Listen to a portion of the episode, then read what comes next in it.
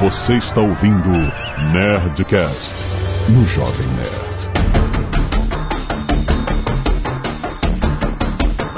Landa, nerds! Aqui é Alexandre Antônio do Jovem Nerd. Tá acabando, gente. Tá acabando 2020. Aqui é o Tucano e esse é o programa mais esperado do ano, mais do que o de RPG. Olha aí, valorizou agora. É mesmo. Meu nome é Felipe Figueiredo e não tá acabando não. Em janeiro vai ser 2020.2. Aqui é o JP e já tomaram vitamina hoje? B, K, J, X, W, toma tudo aí. Aqui é Eduardo Spor e o ano em que a Terra parou. Olha aí. Muito bem, nerd! Se não tem Azagal, Azagal está editando Nerdcast RPG. e eu tenho. Eu, e eu não estou editando. Por que, que eu estou aqui? é isso, nerd. Chegou o nosso Nerdcast de Política Internacional 2020. Vai dar pra fazer um programa só disso?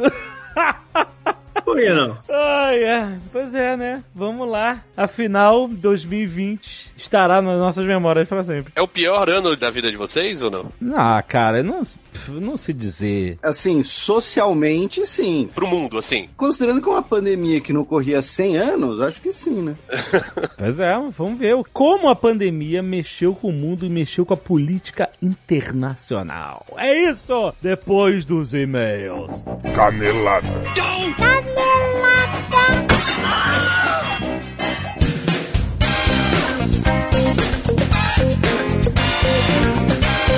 Muito bem, Zagal, vamos para mais uma semana de mês em Caneladas ao Nerdcast. Vamos. E olha só, tem novidades. Olha só. Presta atenção. Que final de ano! Você que está procurando e achando, lutando contra o Zob em Cyberpunk 2077. Inclusive, muito obrigado aí por todo mundo que tá me marcando.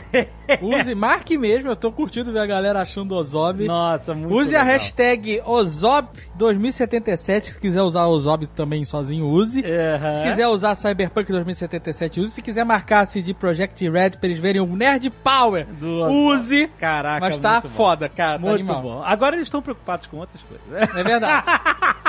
Mas sabe também onde o Ozob está, Jovem Nerd? Aonde? Agora o Ozob está em audiobook da Storytel! É isso mesmo, presta atenção. Ozob, vocês sabem, tem um romance escrito por Leonel Caldela e Dave Pazos. Olha aí. A origem do personagem foi publicado em 2015, tá lá na Nestor. Mas você que curte audiobook, cara, agora você tem Ozob Protocolo Molotov em audiobook na Storytel, narrado por ninguém menos do que Mauro Ramos. Olha Azaghal. que foda, cara! Mauro fucking Ramos. Eu não preciso falar mais nada, só escuta um trecho. Se você quer sorrir, é com Zatati. Se você quer brincar, é com Ratatá. Você quer brincar, Ozob? Ozob saiu correndo pelo apartamento. Ratatá foi atrás. Arremessou a faca em suas costas e fez um terceiro ferimento. Ozob se jogou pela janela quebrada, bateu com o ombro na parede vizinha, sentindo a dor reverberar pelo corpo todo, e caiu rolando três andares abaixo. Ouviu a risada de Chernobyl lá em cima. Você vai sorrir, Ozob. Você vai brincar. Caraca, eu tô arrepiado, Foda. Azagal. Foda demais. Então você que tá aí no hype do Ozob, ou esse hype que nunca baixou, toda semana a arte dos fãs, a galera falando, e agora, claro, com o Cyberpunk 2077, Aham. o hype foi lá nas alturas. É claro. E agora, amigo, se você não leu, essa é oportunidade de você ler com seus ouvidos. Se você já leu, é a oportunidade de você reler com seus ouvidos através do Storytel. Caraca, e é muito, é muito foda. Como é que faz? Como é que faz? É, porque tem um detalhe aqui muito importante. Ah, quanto paga? Então, nos primeiros 30 dias não paga nada. Ah! É isso que eu tô falando, É Jovem Nerd. São Quer 30 dias grátis. Quer dizer que você pode ir lá, fazer uma conta na Storytel, que é a plataforma onde está o audiobook do Ozob, Isso. e você vai poder ouvir o Ozob de graça. Exatamente. Hoje! Exatamente. Tipo agora. assim, agora, se você parar, der um pause neste podcast, se você entrar lá, fizer seu cadastro, você já pode começar a ouvir o Ozob. É isso. É isso aí. É isso que você tá dizer. falando. É isso não tem que dizer. esperar dia tal. Não, não. É agora. Tá lá. Disponível. Já vai começar. Caraca, que inacreditável. Muito, cara, muito foda. Então, recapitulando esse presentaço. Aham. pre- Isso aí, Jovem Nerd. Isso é um presentaço. Isso é um presente. É é um um presente. presentaço da Storytel de fim de ano. Exatamente, você escutar Ozop, Protocolo Molotov narrado por Mauro Ramos de graça. Então, só vai. É isso. Não, mas olha só, tem mais. Tem mais? Você tem 30 dias grátis, você pode ouvir o Ozob inteiro e você tem, obviamente, não é só pro Ozob, você tem acesso a todo o acervo da Storytel Olha durante sim. esses 30 dias. Olha, presentaço. Tem Harry Potter, tem Stephen King, tem Agatha Christie, tem um monte de Tem coisa. Guga Mafra. Tem como ser um rockstar do Guga Mafra, cara. Realmente, tá de parabéns a Storytel. Tem muito conteúdo, tenho certeza que você vai gostar. Vai lá, procura Storytel, é assim, ó. S-T-O-R-Y, Story, em inglês, né? História. T-E-L, Tel, entendeu? Storytel, com L só no final. É só você entrar. Mas tem link aqui, tem link em ó. tudo que é lugar. Story.tel barra Ozob. Você já vai chegar lá direto. Isso, já É começa. isso, já começa a escutar. E você que vai escutar esse fim de semana, marca a gente. Nossa, Mostra lá. Mauro Ramos, meu amigo. Caraca, Não é. tá de brincadeira, não. Não é brincadeira, cara. É muito foda, muito foda. Vai lá, vai conhecer Storytel. Agora, babaca! E Azaghal tem lançamento da Ubisoft, estamos falando de Immortal Phoenix Rising. Ó. A história da nova semideusa alada numa missão para salvar os deuses gregos, enfrentando toda a sorte de feras mitológicas, um monte de poderes especiais, poderes dos deuses, é, enfim, é aquela parada de mitologia grega, de superaventura, de uma forma mais fofinha. É isso, fofinha. Um jogo muito legal pra família, um jogo divertido, um jogo bonito. Bonito demais.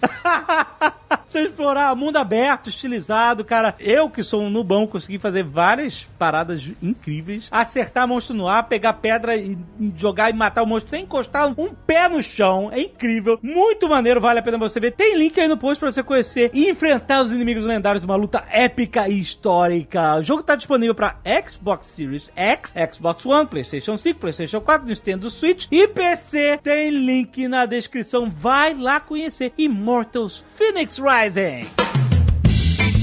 E Azaghal hoje tem Nerdcast Speak English. Olha aí. Lembrando, hoje nós estamos no fim de ano, aquelas festividades chegando, e nós vamos falar sobre presentes indesejados. Olha.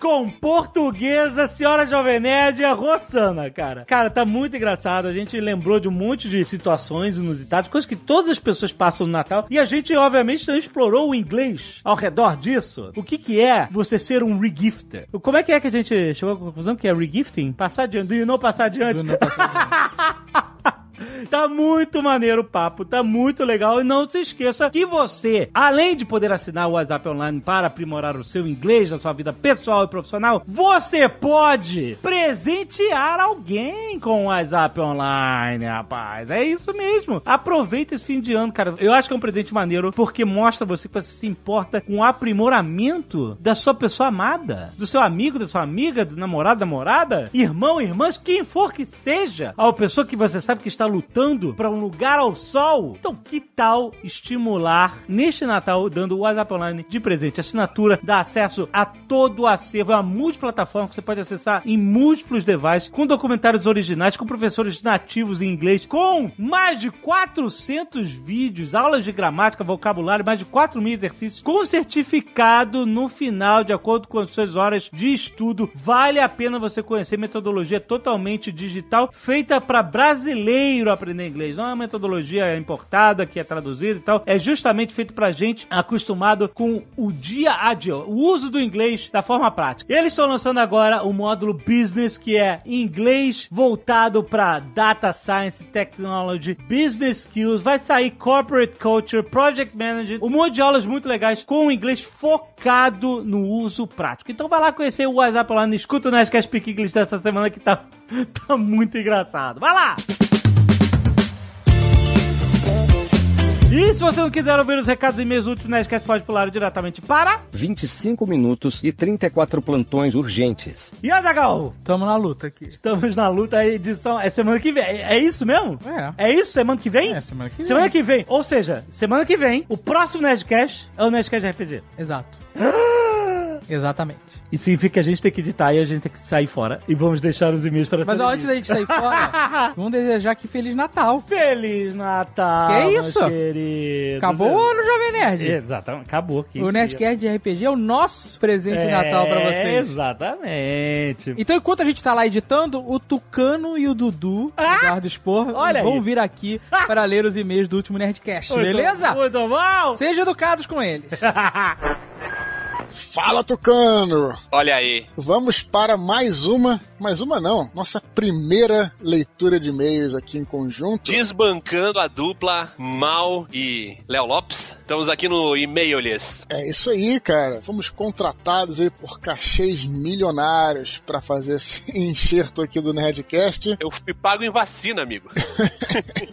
Tucano, falando em vacina, vamos lá. Cacete de agulha. Primeiramente, pedido de doação para Jéssica Branco Fialho. Tipo de sangue é O positivo. No banco de sangue do Hospital Conceição, em Porto Alegre, Rio Grande do Sul. Quem puder doar e ajudar a Jéssica aí vai ser excelente. Quem doou sangue nessa semana, então, foi Tarsila Lúcia Teixeira Rodrigues, Matheus Barradas, Paulo Henrique Pereira, Renata Queiroz, Rodrigo Martins, Roberto e Nina. E temos ainda tocando Scalpo Solidário, Érica Kloster e Thaís Martigoni. Muito obrigado quem ajudou aí, quem doou. E salvou vidas. Exatamente, muito importante. Eu sou doador de sangue regular e eu sempre, sempre tenho um meu esqueminha lá. Posso doar, se eu não me engano, quatro vezes por ano. Eu geralmente já tenho um esquema. Quando eu vou na, eu vou na sexta-feira, já fico lá e depois não pode fazer nada, né? Não pode malhar, não pode treinar, não pode fazer nada. Mas ganha aquele lanchinho, né? Pois é, aí que tá o negócio. Tira o teu sangue, ganha o lanchinho, chega em casa já, eu vou mais ou menos no final da tarde, chega em casa tranquilo, já não se preocupa com nada, né? Sexta-feira, ó, sexta-feira é o dia pra doar sangue. Fiquem aí com essa recomendação, essa dica. Arte dos fãs, Tocando, o que, que temos de bom aí? Cara, tem aqui umas artes bem legais do Nerdcast RPG. Tem aqui uns sketches feitos pelo Akira Wai, da cervejaria da Dona Sapa. E de cerveja tu entende, né, cara? Opa! E do laboratório do Faraday, também feitos pelo Dante Akira Wai. E tem um Cuchulo, aqui um Clayton, um Clayton sensacional também, feito pelo Alexandre Tissot. Muito bem feito. Muito bom, muito bom. Vamos para a nossa leitura de e-mails, tocando relativos ao Nerdcast 755, que nós estivemos presentes aí, né? Exatamente. Estamos presentes nesse também. Pois é, estamos marcando presença. Alain Moreira Henrique, 25 anos, biólogo de São Paulo SP. Olha só o que ele fala aqui, Tocando. Olá, Jovem Nerd e Azagal, ou Mal e Léo. Errou! Errou! Por essa ninguém esperava. Quando é que ele ia imaginar, cara? Essa dupla inusitada. Meus caros, a vida é um eterno jogo de RPG com um mestre bem criativo. Ele sempre vai te sacanear sempre que ele puder. Então, vamos lá, ele fala o seguinte: Adorei ouvir o Nerdcast 755. Ele me fez lembrar de quando viajei para o Egito no final do ano passado. Passei um mês e meio em Cairo ou no Cairo. Bom, e um dos lugares que conheci durante esse tempo foi o bairro copta da cidade, Mar Girges, que não por acaso é um dos nomes pelos quais o santo era conhecido. Que santo? Não entendi. Uh, São, São Jorge. Ah, sim, deve ser, né? Apesar de ter maioria muçulmana, aproximadamente 10% da população egípcia é cristã e o bairro abriga diversas igrejas, além de ser cercado em todas as entradas por detectores de metal e oficiais do exército. Uma das principais igrejas que fica em frente à estação do metrô é a igreja de São Jorge, agora sim, que foi construída no século X e abriga uma das mais fantásticas representações da arte religiosa que já vi na vida. Uma outra igreja no bairro abriga alguns itens que remetem ao cavaleiro, entre eles as correntes que aprisionaram São Jorge durante o período de tortura. Além disso, uma das razões pelas quais a comunidade copta se estabeleceu ali é que a fuga de José e Maria para o Egito os levou até aquele lugar. Há templos que foram construídos em lugares onde a família de Jesus supostamente se escondeu no passado e algumas pedras e poços usadas à época por eles que estão preservados até hoje. Estou enviando algumas fotos que tirei nas igrejas do bairro. Caso tenha a oportunidade de ir ao Egito algum dia, não deixe de conhecer, porque é um passeio muito legal e sem custo adicional. Um forte abraço e parabéns ao Dudu pelo livro. Estou muito animado para ler. Muito obrigado. Tu, cara, já foi ao Egito, cara? Você que é um cara viajada? Não, não fui não. É um dos lugares que eu gostaria de, de conhecer. Essas fotos que ele mandou aqui estão bem legais, hein? Pois é, são muito maneiras, cara. Realmente, cara, a devoção ao São Jorge se espalha, se espalha primeiro pelo leste, né? Para depois ir pro oeste. E, cara, o Egito realmente é um país, né? A gente já fez um Nerdcast, inclusive, recomenda-se aí um Nerdcast sobre sobre Egito Antigo, bem bacana. É um lugar que também gostaria muito de conhecer, cara. É daqueles lugares que a gente tem que ir uma vez na vida. As pirâmides, as grandes pirâmides, né? Eu acho que vale a pena conhecer, fazer aquela jornada pelo Nilo ali, né? Então, acho que tem uns cruzeiros, se eu não me engano, aqui. E vou te falar, cara, todo mundo me falou que é um preço extremamente acessível. Não sei como é que tá hoje, mas dizem que é um preço muito acessível. Então é um lugar que vale a pena conhecer, cara. Gostaria muito. Legal, tem um amigo que passou aniversário lá no, no Cairo, só que ele não conseguiu se comunicar com ninguém, ficou perdido no táxi, ficou falando com o taxista com o tradutor do celular. Foi meio trash a história dele. Mas ele gostou pra caramba. Ele gostou, ele falou, ficou boquiaberto com as pirâmides. Pois é, tem muita coisa lá e esses lugares muito antigos, né, com civilizações ancestrais, é interessante que você também vê as camadas de civilização. Ele certamente vai ter a camada desde o Egito Antigo, dos faraós, vai ter a época dos gregos também, a gente não pode se esquecer, né? Alexandria, né? Na época de Cleópatra, depois dos romanos e depois dos próprios árabes, então deve ter bastante coisa para se ver lá. Nesse negócio de camadas é bem comum também na Europa, né? Porque você, você pega uma igreja, tem uma igreja na, na em Bruxelas que uh, numa reforma eles descobriram que tinha todo uma, um prédio anterior à igreja no subsolo, assim, né? Que era romano. E aí você, você consegue descer umas escadinhas e ver como é que era tal. É bem legal. É interessante mesmo, porque até isso que você falou é isso, né? Quando eu estive em Jerusalém, até a gente falou um pouquinho sobre a viagem na edição anterior. Cara, é interessante que Jerusalém, o, o que o guia falava lá, é que os arqueólogos têm que escolher qual camada escavar. Porque você vai escolher uma camada, por exemplo, lá na, na entrada de Jerusalém, que a rua principal, que é uma rua herodiana da época de Herodes, que levaria ao templo de Jerusalém, né? Famosa, aquela rua onde Cristo teria passado, aquela rua ali, eles escolheram escavar aquela rua, mas tinha coisa em cima, tinha coisa romana que eles tiveram que tirar, entendeu? Porque para poder chegar até a essas ruínas herodianas, né? Então é bem interessante isso mesmo. Muito legal a contribuição do nosso querido Alain Moreira Henrique, 25 anos, cara, novinho aí, já foi ao Egito, muito bom. É isso aí. Vamos lá. O e-mail que eu selecionei aqui é de Abraão César, 29 anos, professor de história, ó, meu colega, e um grande fã de vocês. Olá, meus queridos companheiros da vida Young Adult, Jovem Nerd, Azagal ou Mal e Léo. Errou!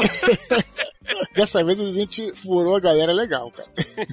Conheci o site e o podcast em 2012, quando ganhei de presente de uma amiga o livro A Batalha do Apocalipse. Olha aí, olha como o cara foi iniciado. Desde então, mergulhei de cabeça no livro e nos podcasts de vocês. E nos anos seguintes, acompanhei a obra de Eduardo Spor, lendo seus livros e jogando o RPG Batalha do Apocalipse. Quando ouvi o Nerdcast sobre a crise do Império Romano e o novo livro do Eduardo, fiquei extasiado. Como professor, sou fascinado por esse período de crise, que permeiam os finais de períodos históricos. Como apreciador do trabalho do Felipe, também não pude deixar de curtir muito o episódio. Felipe Figueiredo, no caso, mais um professor de história. Eu não sou, não. Eu não sou, não.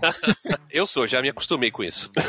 Após ouvir o programa, ainda na madrugada de sexta, acessei o Catarse para poder contribuir com a magnânima obra do Chamado do Clayton, sendo direcionado por capciosos links no Facebook ao livro do Senhor Expor. Olha aí. Olha só, existem hackers trabalhando a meu favor? tá tudo conjuminando a favor. Como estou de mudança, minha noiva, Juliana, te amo. Não eu amo, tá? É o Abraão que ama. Quem é comprometido tem que deixar isso bem claro, porque depois pegam fora de contexto e aí. Exatamente. A senhora tocando fica chateada, né? É bravíssima. Me proibiu de comprar novos livros, pois já tenho muitos, mas fiquei namorando a obra-prima que estava anunciada à minha frente. Sabe que eu tenho, tenho um colega professor aqui que a, a esposa dele também proibiu ele de comprar novos livros. Ele tem, sei lá, deve ter uns 5 mil livros na casa dele, e aí não podia mais entrar livro na casa dele. Ele tem uma Land Rover velha que ele usa como armário, então a Land Rover tá cheia de livro, porque a, a mulher dele não deixa mais botar livro dentro de casa. Caramba. Bom, mas aí a Juliana proibiu então de comprar novos livros. Pois bem, após um longo dia de home office, recebi uma encomenda em casa. Engraçado, não encomendei nada. Eis que ganhei de presente de Natal adiantado do meu chefe Diego um Kindle. Valeu, chefe! Na verdade, ele tinha que falar eu te amo pro chefe também, né? Porque pra ganhar um Kindle. Mas quem ama chefe não tá muito bem, não, cabeça não, cara. não é? Vi ali a oportunidade, acessei a Amazon e comprei o e-book Santo Guerreiro. Já está entre os melhores romances históricos que já li. Olha aí. Parabéns ao Eduardo Spor pelo excelente trabalho e a vocês por sempre nos proporcionarem bons momentos de diversão, reflexão e aprendizado. PS, insanamente ansioso pelo quarto episódio de Call of Cthulhu. Maravilha, ele é nosso fã então, cara, realmente, né, cara? Consome tudo que a gente oferece aí. Comprou teu livro, ajudou no financiamento coletivo. Tá gostando do livro? Tá animado pro Catarse aí, pro episódio final? Muito bom, cara, excelente aí, muito legal. Que pouca gente sabe aí que, que eu e o Tucano a gente também troca figurinhas, né? O Tucano tem aí o projeto dele aí, que não sei se pode falar, mas que eu achei maneiro é que a gente volta e meia se fala por mensagem. Uma vez foi, a gente trocou uma ideia sobre a grande cidade de Bizâncio, Constantinopla, Istambul, como vocês preferirem. E é legal ver como é que é a evolução da cidade, né? Como é que era a cidade na época em que eu escrevi e como é que é a cidade na época que o Tucano, né, vai desenvolver aí o projeto dele, que eu também não tenho que não pode falar. Tu já foi lá, né? Pô, cara, fui duas vezes. Tive essa felicidade de ir duas vezes. É Caraca. um lugar incrível mesmo. Tem a história da, da cisterna da Basílica, né? Que durante, os romanos fizeram uma, uma- Na verdade, os bizantinos, né? Fizeram uma, uma, uma, com a engenharia romana, fizeram uma cisterna bem profunda, né? E aí, quando os turcos otomanos tomaram a cidade, eles fecharam a cisterna completamente. Depois, no século XIX, a galera já começou a colocar os canos, cano mesmo pra banheiro, essas coisas, aí começaram a furar né, as casas e começaram a vir água. E da onde que vem essa água? Pô, da onde vem essa água com peixe? Aí, aí lógico, com a engenharia já do século XIX, início do século XX, eles foram pesquisar e encontraram, maluco, essa cisterna que estava séculos fechada, tinha fauna na cisterna. A cisterna, botem aí, cisterna da Basílica, vejam as fotos no Google, é um negócio impressionante, cara. Uma parada majestosa feita pelos bizantinos, então os caras foram encontrando coisas ocultas na cidade, cara. Olha que coisa bacana. Então tem muita história lá pra se ver em Istambul. Muito legal o e-mail do nosso amigo aí, Abraão César, nome bíblico, hein, cara. Olha aí. Vamos para o nosso último e-mail aqui. Rodrigo Semente, professor e doutor em engenharia da computação, 37 anos, Natal, Rio Grande do Norte. Olá, senhor de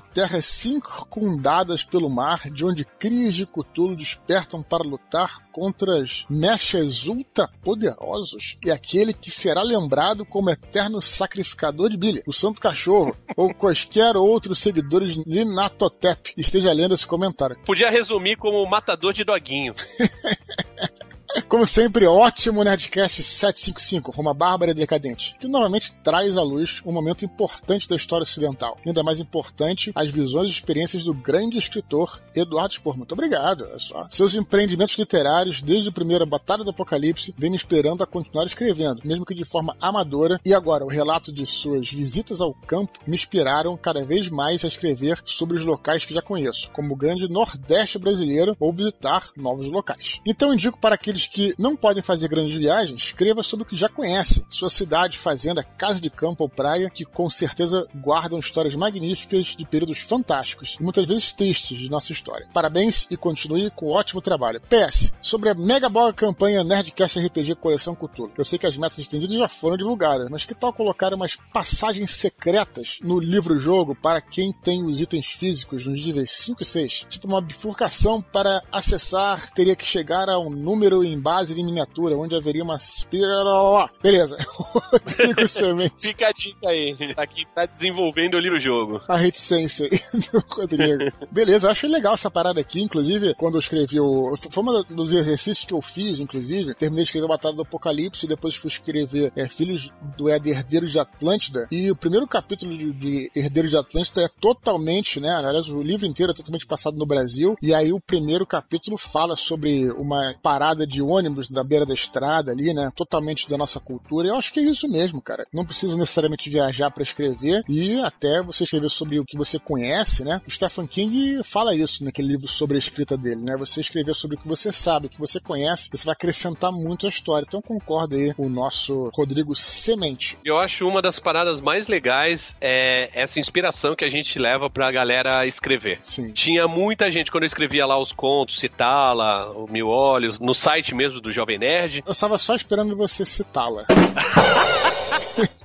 Afiado. Tinha muita gente que vinha falar que, pô, queria escrever tal, não sei o que, ia pedir dica. Eu acho muito legal, porque mesmo que você não tenha pretensões comerciais, é uma parada muito boa você escrever, porque você pesquisa, você adquire conhecimento, você exercita a sua escrita. É uma parada muito legal. Eu, eu tenho muito orgulho disso que a gente provoca no pessoal. Com certeza, cara. Por isso que eu digo assim que. É, isso até vale até comentar, né, Tucano? Que volta e meia a galera fala que talvez os nerdcasts de história não sejam tão precisos. Claro que todo mundo tem todo o direito de fazer qualquer tipo de crítica, mas eu sempre, cara, eu me interessei por história, na verdade, é claro, no colégio, lendo livros, mas também em volta de mesa de bar, né? Ouvindo até amigos do meu pai, depois amigos meus mais velhos, depois amigos comentar sobre eventos históricos sem precisão nenhuma. Mas aquela, a maneira como eles contavam, que eles falavam, me interessou a procurar fontes mais seguras, fontes mais fidedignas, fontes históricas e tal. Então eu sempre penso que o Nerdcast de História é um pouco isso, sabe? É um papo de bar, acima de tudo, que vai fazer você se interessar pelo assunto. Sim, isso aí. Tem duas coisas. A canelada tá aí para isso, né? Se a gente, por acaso, der alguma canelada e alguém que seja especialista tal, queira corrigir, é só mandar um e-mail e será lido aqui. E outra, temos um especialista junto com a gente para não deixar a gente escorregar muito, né? O Felipe participa de todos os Nerdcasts de história. Com certeza absoluta, com certeza absoluta. Tanto que eu acho que é isso. É isso? Alguma consideração final aí para nossos camaradas aí? Então, um beijo para todos, vacinem-se, usem máscara e é isso. Beleza. Um abraço para todos. Tchau, tchau.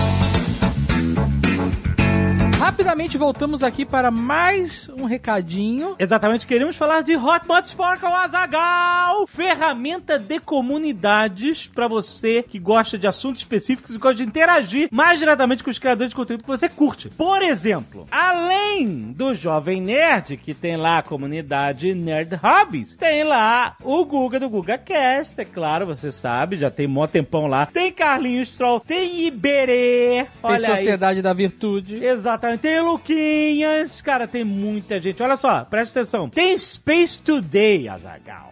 Meu Olha querido aí. Sacane está lá. Acidez feminina, 99 vidas, cara. Você escolhe, tem muita comunidade lá. Cada um com uma vertical, com um tipo de assunto diferente. E ó, o maneiro do Hotmart Sparkle que não é rede social que fica medindo o que você vê por algoritmo e tal, não. Quem você seguir lá, a comunidade que você participar, você vai ver todas as postagens que saírem na timeline. Não tem essa de algoritmo. Então vai lá, vai conhecer o Hotmart Sparkle, vai conhecer a gente, vai conhecer o Nerd Hobby, está muito maneiro. Todas essas outras comunidades tem link no post, tem aplicativo, baixa pro celular e já vai montando o seu acervo de comunidade. Muito bom!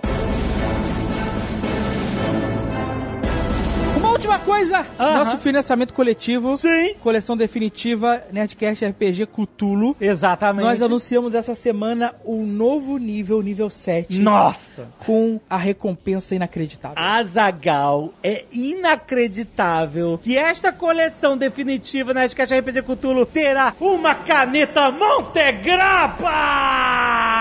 Uma não, 13! Exatamente, cara! Sabe por que 13? Ah. Porque a Montegrappa é de 1912. 1 mais 9, 10, mais 1, 11, mais 2, 13.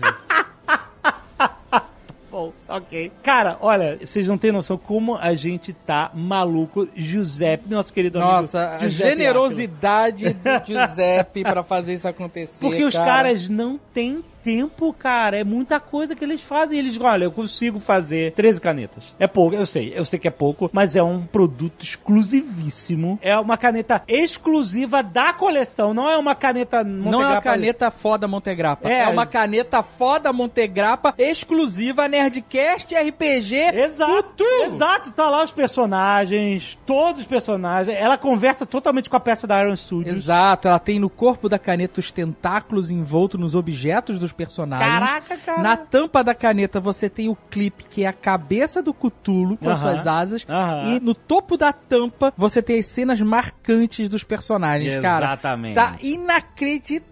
O corpo dela é de celuloide, que é um material raríssimo. Aham, sim, colecionadores pulam em cima desse. Uma desse cor tipo material. verde incrível, cara. E a gente não pode deixar de destacar a generosidade do nosso querido José. Falou, vamos, estamos juntos. Exatamente. Eu quero participar, eu quero, no Montegrappa vai fazer parte disso. Eu quero que a Montegrappa faça parte desta revolução. Olha, é muito, cara, muito, muito obrigado. E olha, o Giuseppe entrou nessa antes da gente bater recorde É, de maior crowdfunding. Não é porque, ah, ah, não, agora que vocês são maiores, quero estar junto. Não, ele falou desde o início, quero estar junto, mas como é uma parada que é complexa pra se fazer, a caneta só foi anunciada agora porque a gente precisava do projeto completo. A caneta ainda não existe, Exato, né? exato. Ela depende do crowdfunding. Quer dizer, Inclusive, o designer é brasileiro. O William, que está trabalhando com a gente. Williams anota brasileiro. Cara, tudo do. Cara, a Iron Studios sendo feito no Brasil. A caneta Montegrappa sendo feito por um brasileiro. Cara, é muito orgulho de trazer artistas incríveis, todos brasileiros, pra esse crowdfunding. Cara, Só que, Jovem Nerd, ah, já era. então, pois é. 13, Esse é o negócio da exclusividade. Esse que é o negócio da exclusividade. É 13 canetas, a parada muito, muito exclusiva. Então, muito obrigado a todos os apoiadores que foram correndo. Exato. Muito obrigado de novo a Montegrappa que Exato. apoiou e que as pessoas entenderam e ficaram malucas, mas é muito importante pra gente falar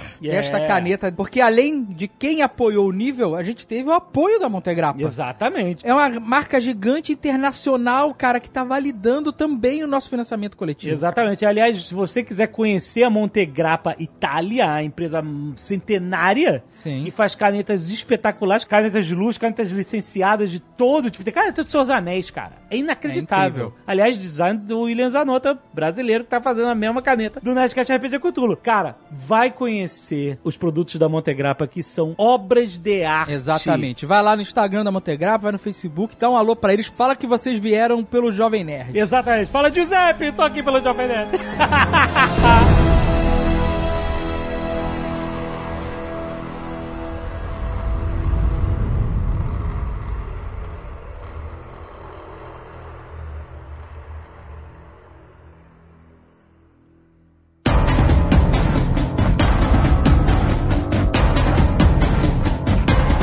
minha proposta inicial pra esse programa era a gente colocar duas horas de. Oh. que é a única forma de explicar 2020. Porque, caraca, cara, que ano, cara, que ano pra gente explicar. como- Olha, você lembra que 2020, quando começou o ano, era um outro universo. A gente tava em outra timeline, meu amigo. Se tá ruim pra você, Alexandre, imagina pro iraniano médio. Não, não, não tô dizendo que tá. Enfim, não tô me colocando nessa posição. Tô falando da situação no mundo, né, cara? Que virou de cabeça pra baixo, né? Quando o ano começou, tava todo mundo esperando a Olimpíada. Caraca, meu amigo, é verdade. Quando o ano começou, tava todo mundo esperando que ele fosse acabar, né? Por causa da confusão lá com o Irã. Aí, de repente, aquilo ficou em terceiro plano. Nossa, verdade, teve essa confusão no início do ano, né, cara? Na verdade, cara, a gente pode até parar o, o programa, porque o ano, o ano começa e termina com a morte de um super atleta, com o assassinato de um iraniano importante, e tem Covid e eleição no meio. Vamos, fecha aí, vamos pro próximo.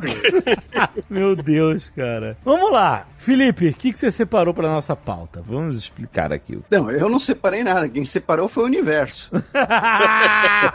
Quem separou foi o planeta Terra. Então, assim, em janeiro, né? Janeiro já começou com o assassinato do, do Qasem Soleimani, que era o principal comandante e principalmente o principal articulador de inteligência externa da Guarda Republicana Iraniana. Ele era responsável pelo contato entre o Irã e as milícias no Iraque e o Hezbollah, e pelos incêndios na Austrália, né, que devastaram boa parte das florestas australianas, deixaram também uma mortandade muito grande de animais. Teve gente também que, que sofreu muito, que morreu, problemas de saúde e tal. Não iam matar um- uma porrada de canguru? Era canguru? Camelo. Camelo. Camelo. Ca- Puta caralho, pode crer. Ordenaram o abate de 5 mil camelos na Austrália, porque eles estariam ali prejudicando as reservas de água que foram prejudicadas pelos incêndios. Lembrando que, assim, o camelo não é nativo da Austrália. Foram os britânicos lá no século XIX que olharam e falaram: ah, na Austrália tem deserto, na Arábia tem deserto, então traz Sabe, o camelo camelo. de lá pra cá. E aí a porra do camelo acabou sendo abatido a tiros, entendeu? Por conta dessa merda. Ah, porque culparam o camelo pelo incêndio? E falaram que os camelos estavam fugindo do incêndio e invadiam as cidades. É, e eles assim. estavam prejudicando as reservas d'água, segundo o governo australiano. Mas teve uma comoção aí do povo aí contra o abate de camelos, não teve? Claro! Acho que não, não tem nada a ver com isso. não chegaram a matar, né? Não, Os incêndios na Amazônia são depois ou são mais ou menos parelhos com os da Austrália? Eu não me lembro já. Não, teve o ano passado, 2019, e É. agora, no meio do ano, teve de novo. Na verdade, tem todo ano, é só a intensidade que vem aumentando. Esse do Kazei Soleimani, a galera da internet ficou um pouco em choque e exagerou um pouco também, né? Falaram que era a Terceira Guerra Mundial. Nossa, pois é, eu não entendi nada. Eu falei, o que tá acontecendo? Né? Terceira Guerra Mundial. Olha, aí eu vou culpar você porque por acompanhar pessoas que entendeu? Porque assim, isso é muito comum. Vai ter um lá youtubers que tem centenas de milhares, milhões de inscritos, mas que não entendem porra nenhuma do que estão falando, e vão comentar a notícia e claro que vai dar um, até por não entender, vão pensar em termos muito grandes. Claro, foi um choque muito grande pela operação de inteligência envolvida, porque não era um cara que seria um alvo fácil, por assim dizer, mas o Irã ia fazer o quê, Katsu? O Irã fez o que podia fazer, que foi realizar uma série de ataques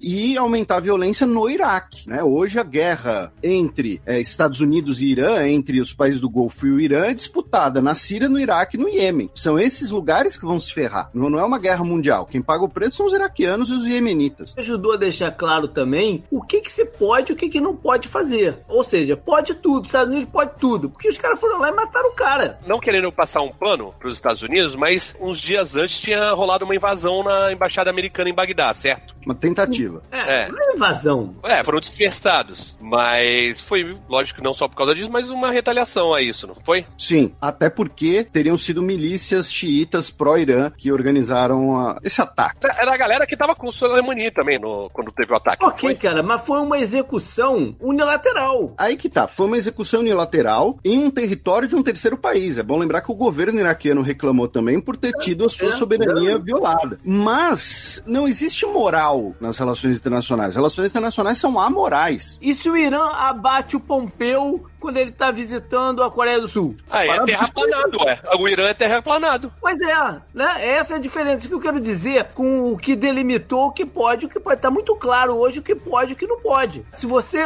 não tem a força geopolítica necessária, você pode se fuder de todas as maneiras possíveis. Então abre teu olho. O mundo é assim desde, se Eu você sei. quiser, dá pra dizer 99, se você não quiser, dá pra dizer no, no mínimo 2003 com a invasão Eu do Iraque. sei, mas se um país, por exemplo, vamos dizer assim, se a Turquia mata um cara, sei lá, dá um país aí qualquer. Botsuana. Ah, do Botsuana. Se executa um cara do Botsuana, a ONU vai pegar, vai avaliar, vai dizer, pô, não pode, não, isso é que. Com certos países não vão falar nada. Pode tudo. Né? É, essa que é a delimitação. Eu entendo o que você tá falando, é verdade. E, mas assim, em algum momento da história da humanidade não foi assim? O que Olha, rola, eu, eu, eu os entendo, eu romanos- entendo o que o JP tá querendo dizer, porque a grande questão é o seguinte: por décadas, durante a Guerra Fria, o mundo seguia regras. Isso é o mais curioso. Na Guerra Fria, o mundo seguia regras. Mas por quê? Porque as regras eram valorizadas, porque as regras eram bem feitas? Não, era pelo medo da retaliação, pelo medo da situação sair de controle e virar uma terceira guerra mundial. Esse medo hoje não existe mais. Não existe. Tá, E tinha um tá balanço claro. de forças também, né? Tinha um balanço de forças na Guerra Fria. Também tem que considerar isso aí, né? Nenhum país invadiria um país soberano, como foi o caso da invasão dos Estados Unidos com o Iraque durante a Guerra Fria, sem imaginar que esse país receberia apoio. E foi o que aconteceu quando os Estados Unidos invadem o Vietnã ou quando a União Soviética invade o Afeganistão. Pós-Guerra Fria, em 2003, o Conselho de Segurança da ONU vira e fala: olha, Estados Unidos, nós não autorizamos a invasão. Os Estados Unidos fala: foda-se, invade mesmo assim, e ninguém moveu uma palha pelo Iraque. É, Rússia e Ucrânia também, né? Também, outro exemplo. Ah, Vamos anexar aqui, o povo quer. Isso aqui sempre foi nosso. É, é, pois é. Mas teve outra coisa curiosa, pelo menos, com certeza não tem um impacto tão grande, mas foi em janeiro também que o príncipe Harry e a sua esposa Meghan Markle surpreenderam o mundo falando: não somos mais da família real. Tá certo, tá certo ele. Agora sim você tá entrando na minha área porque eu tô vendo The Crown. Sério. Ah, pronto. Excelente série, inclusive. É, perfeito. Agora sim, esse ano eu fiquei alienado de política internacional, só trabalhando e vendo séries. Então, vocês forem falar da família real, acho que eu posso opinar um pouquinho. Por favor. Não tem muito o que falar, na verdade. O Tucano já falou. Foi exatamente isso que A aconteceu. verdade, a verdade é. que isso daí é um grande foda-se, né? Porque, porra, foda-se o- os caras. O cara nunca vai assumir trono nenhum mesmo, né? É o sexto ou sétimo, sei lá, na linha sucessória. Dane. Não, e outra, ah, não tô mais na família real, mas tem segurança privada, segurança privada não, segurança pelo Estado britânico, tem lá uma mesadinha também. Então, Tem, tem. Mas eles estavam reclamando aí, bateu um pouco de arrependimento aí. claro que bateu, Mas o é- cara não tinha ele- que fazer nada antes da vida. Ele é o- Você falou o sétimo, o Harry é o terceiro, né? Na linha sucessória. Desculpa a ignorância. Não, não, é o porque tem Charles. filho Charles. do outro. É o Charles, depois o, o William, E é os filhos dele, tudo. É. e depois os, não, os filhos do William. Os filhos do William, isso. É. O Harry tá lá, lá atrás. A cada um que nasce, ele vai mais um pouquinho pra trás. Exatamente. Tem três filhos, E nasce bastante, né? né? Como nasce? Essa planilha tá errada aí. Essa planilha São mais tá mesárias, né? Por isso que nasce nasce bastante. Tem mais uma coisa que saiu em janeiro. É um assunto que a gente vai puxar mais pra frente, provavelmente. Mas a primeira notícia que a gente teve, o primeiro impacto que a gente teve aqui, foi que no dia 31 de janeiro, nosso querido Dr. Atila Lamarino lançou o primeiro vídeo sobre coronavírus sob o título E se o coronavírus chegar ao Brasil? Nossa, cara. Na data da gravação tinham morrido 100 pessoas lá em Wuhan. É. Hoje já são 1 milhão e 500 mil pessoas ao redor do mundo. Sinistro, cara. Foi. Né, A gente gravou o Nerdcast e tinha 40 mil casos. Era uma parada muito abstrata ainda naquele momento. É, só o Atila sabia. É, então vamos falar de pandemia. Vamos, porque não, não- a gente nem fala disso. Né? Pois é. A pandemia mexeu na política do mundo inteiro. Mas qual que você acha que foi ah, o impacto mais forte, assim, que a gente agora, no final do ano, pode notar, né? É uma pergunta interessante e me pegou um pouco desprevenido, mas acho que tem algumas respostas que dá pra cravar. Uma delas é, sem dúvida nenhuma, um maior distanciamento cultural e social dos países do chamado Ocidente em relação à China. Por quê? Por mais que antes da pandemia você já tivesse o governo Trump tomando ações contra a China, impondo barreiras tarifárias, a China expandindo sua presença militar pelo Índico, né? A China, dois anos atrás, anunciou sua primeira base militar fora da sua costa, no Djibouti, depois financiou o porto no Sri Lanka. Por mais que você já tivesse um cenário geopolítico, isso ainda não tinha um grande efeito social e cultural. Hoje, com a pandemia, esse efeito surgiu. Desde os comentários racistas e, e xenófobos de aqueles memes de morcego, por exemplo, até a discussão mais séria e mais apropriada, que é, até hoje, não dá para cravar qual foi a origem do vírus. Muita gente, e quando eu digo muita gente, muita gente esclarecida, bem informada, em altos escalões, com poder decisório, suspeita, desconfia de como a China procedeu. Então, um distanciamento que antes era muito mais restrito a questões geopolíticas, agora penetrou no tecido social, digamos assim. né? Depois da pandemia, inclusive, vai ser algo muito curioso ver como é que turistas chineses vão ser recebidos pelo mundo. Antes da pandemia, o número de chineses que visitava países como Itália, como Espanha, como França era gigantesco. Depois da pandemia, como é que vai ser isso? Como é que vai ser a recepção dessas pessoas? Essa certamente é uma coisa que dá para cravar. Outra coisa que certamente dá para cravar é a pandemia colaborou por uma maior integração da União Europeia. A União Europeia ainda estava naquela meio ressaca do Brexit. Como é que vai ser o processo de adaptação? Como é que vai ser, né, depois da saída do Reino Unido? E a pandemia meio que fez a integração europeia andar com pacotão de recuperação econômica, com pacotão de auxílio para combate à Covid, com criação de planos europeus para combate a pandemias e epidemias e surtos de doenças, então coisas que não existiam e não seriam prioridade, por exemplo, até ano passado, hoje, em um ano, a União Europeia criou um fundo da União Europeia para insumos de saúde, criou uma força-tarefa de profissionais de saúde. Então, assim, se o sistema de saúde da Eslováquia colapsar, vai uma força-tarefa de enfermeiros, médicos, tudo mais dos outros países para ajudar. Cria-se uma rede de logística para transportar pacientes pacientes. Além disso, né, de a Alemanha está recebendo paciente da Holanda, da Bélgica, Isso. da Suíça. Criou-se o, o- no orçamento da União Europeia, foi colocado um fundo para pesquisas ah, médicas, para pesquisas de medicamentos, programas de saúde conjuntos. Então, assim, ah, antes a saúde ela estava restrita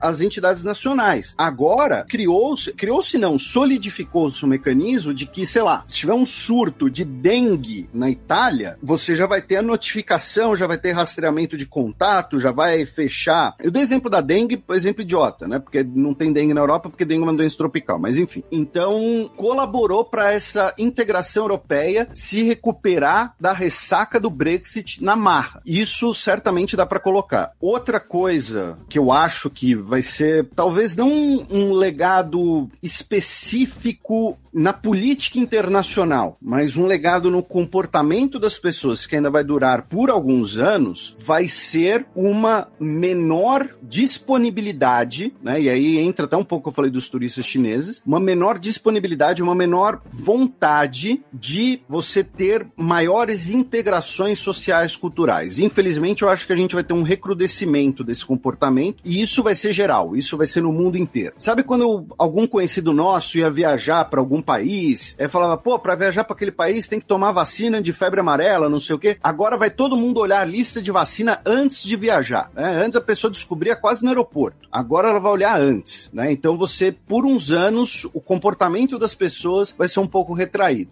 Claro, você vai ter um, um inspirão pouco tempo depois da vacina, né? da- Das pessoas enfiando o pé na jaca, porque tá todo mundo trancado em casa. Mas nos próximos anos a gente não vai ter uma recuperação tão rápida assim de setores como empresas aéreas, setores de turismo, intercâmbios culturais. Não vai ter, ainda vai ter uma, uma desconfiança muito grande. Eu tava pensando aqui, a, a pessoa fica um ano sem sair de casa, sem viajar, sem fazer nada. Só comprando, comprando, comprando comida, comprando tudo, juntando ponto no cartão de crédito. Se essa galera, depois sair a vacina, todo mundo resolver viajar com ponto, as empresas aéreas vão tudo falir, maluco.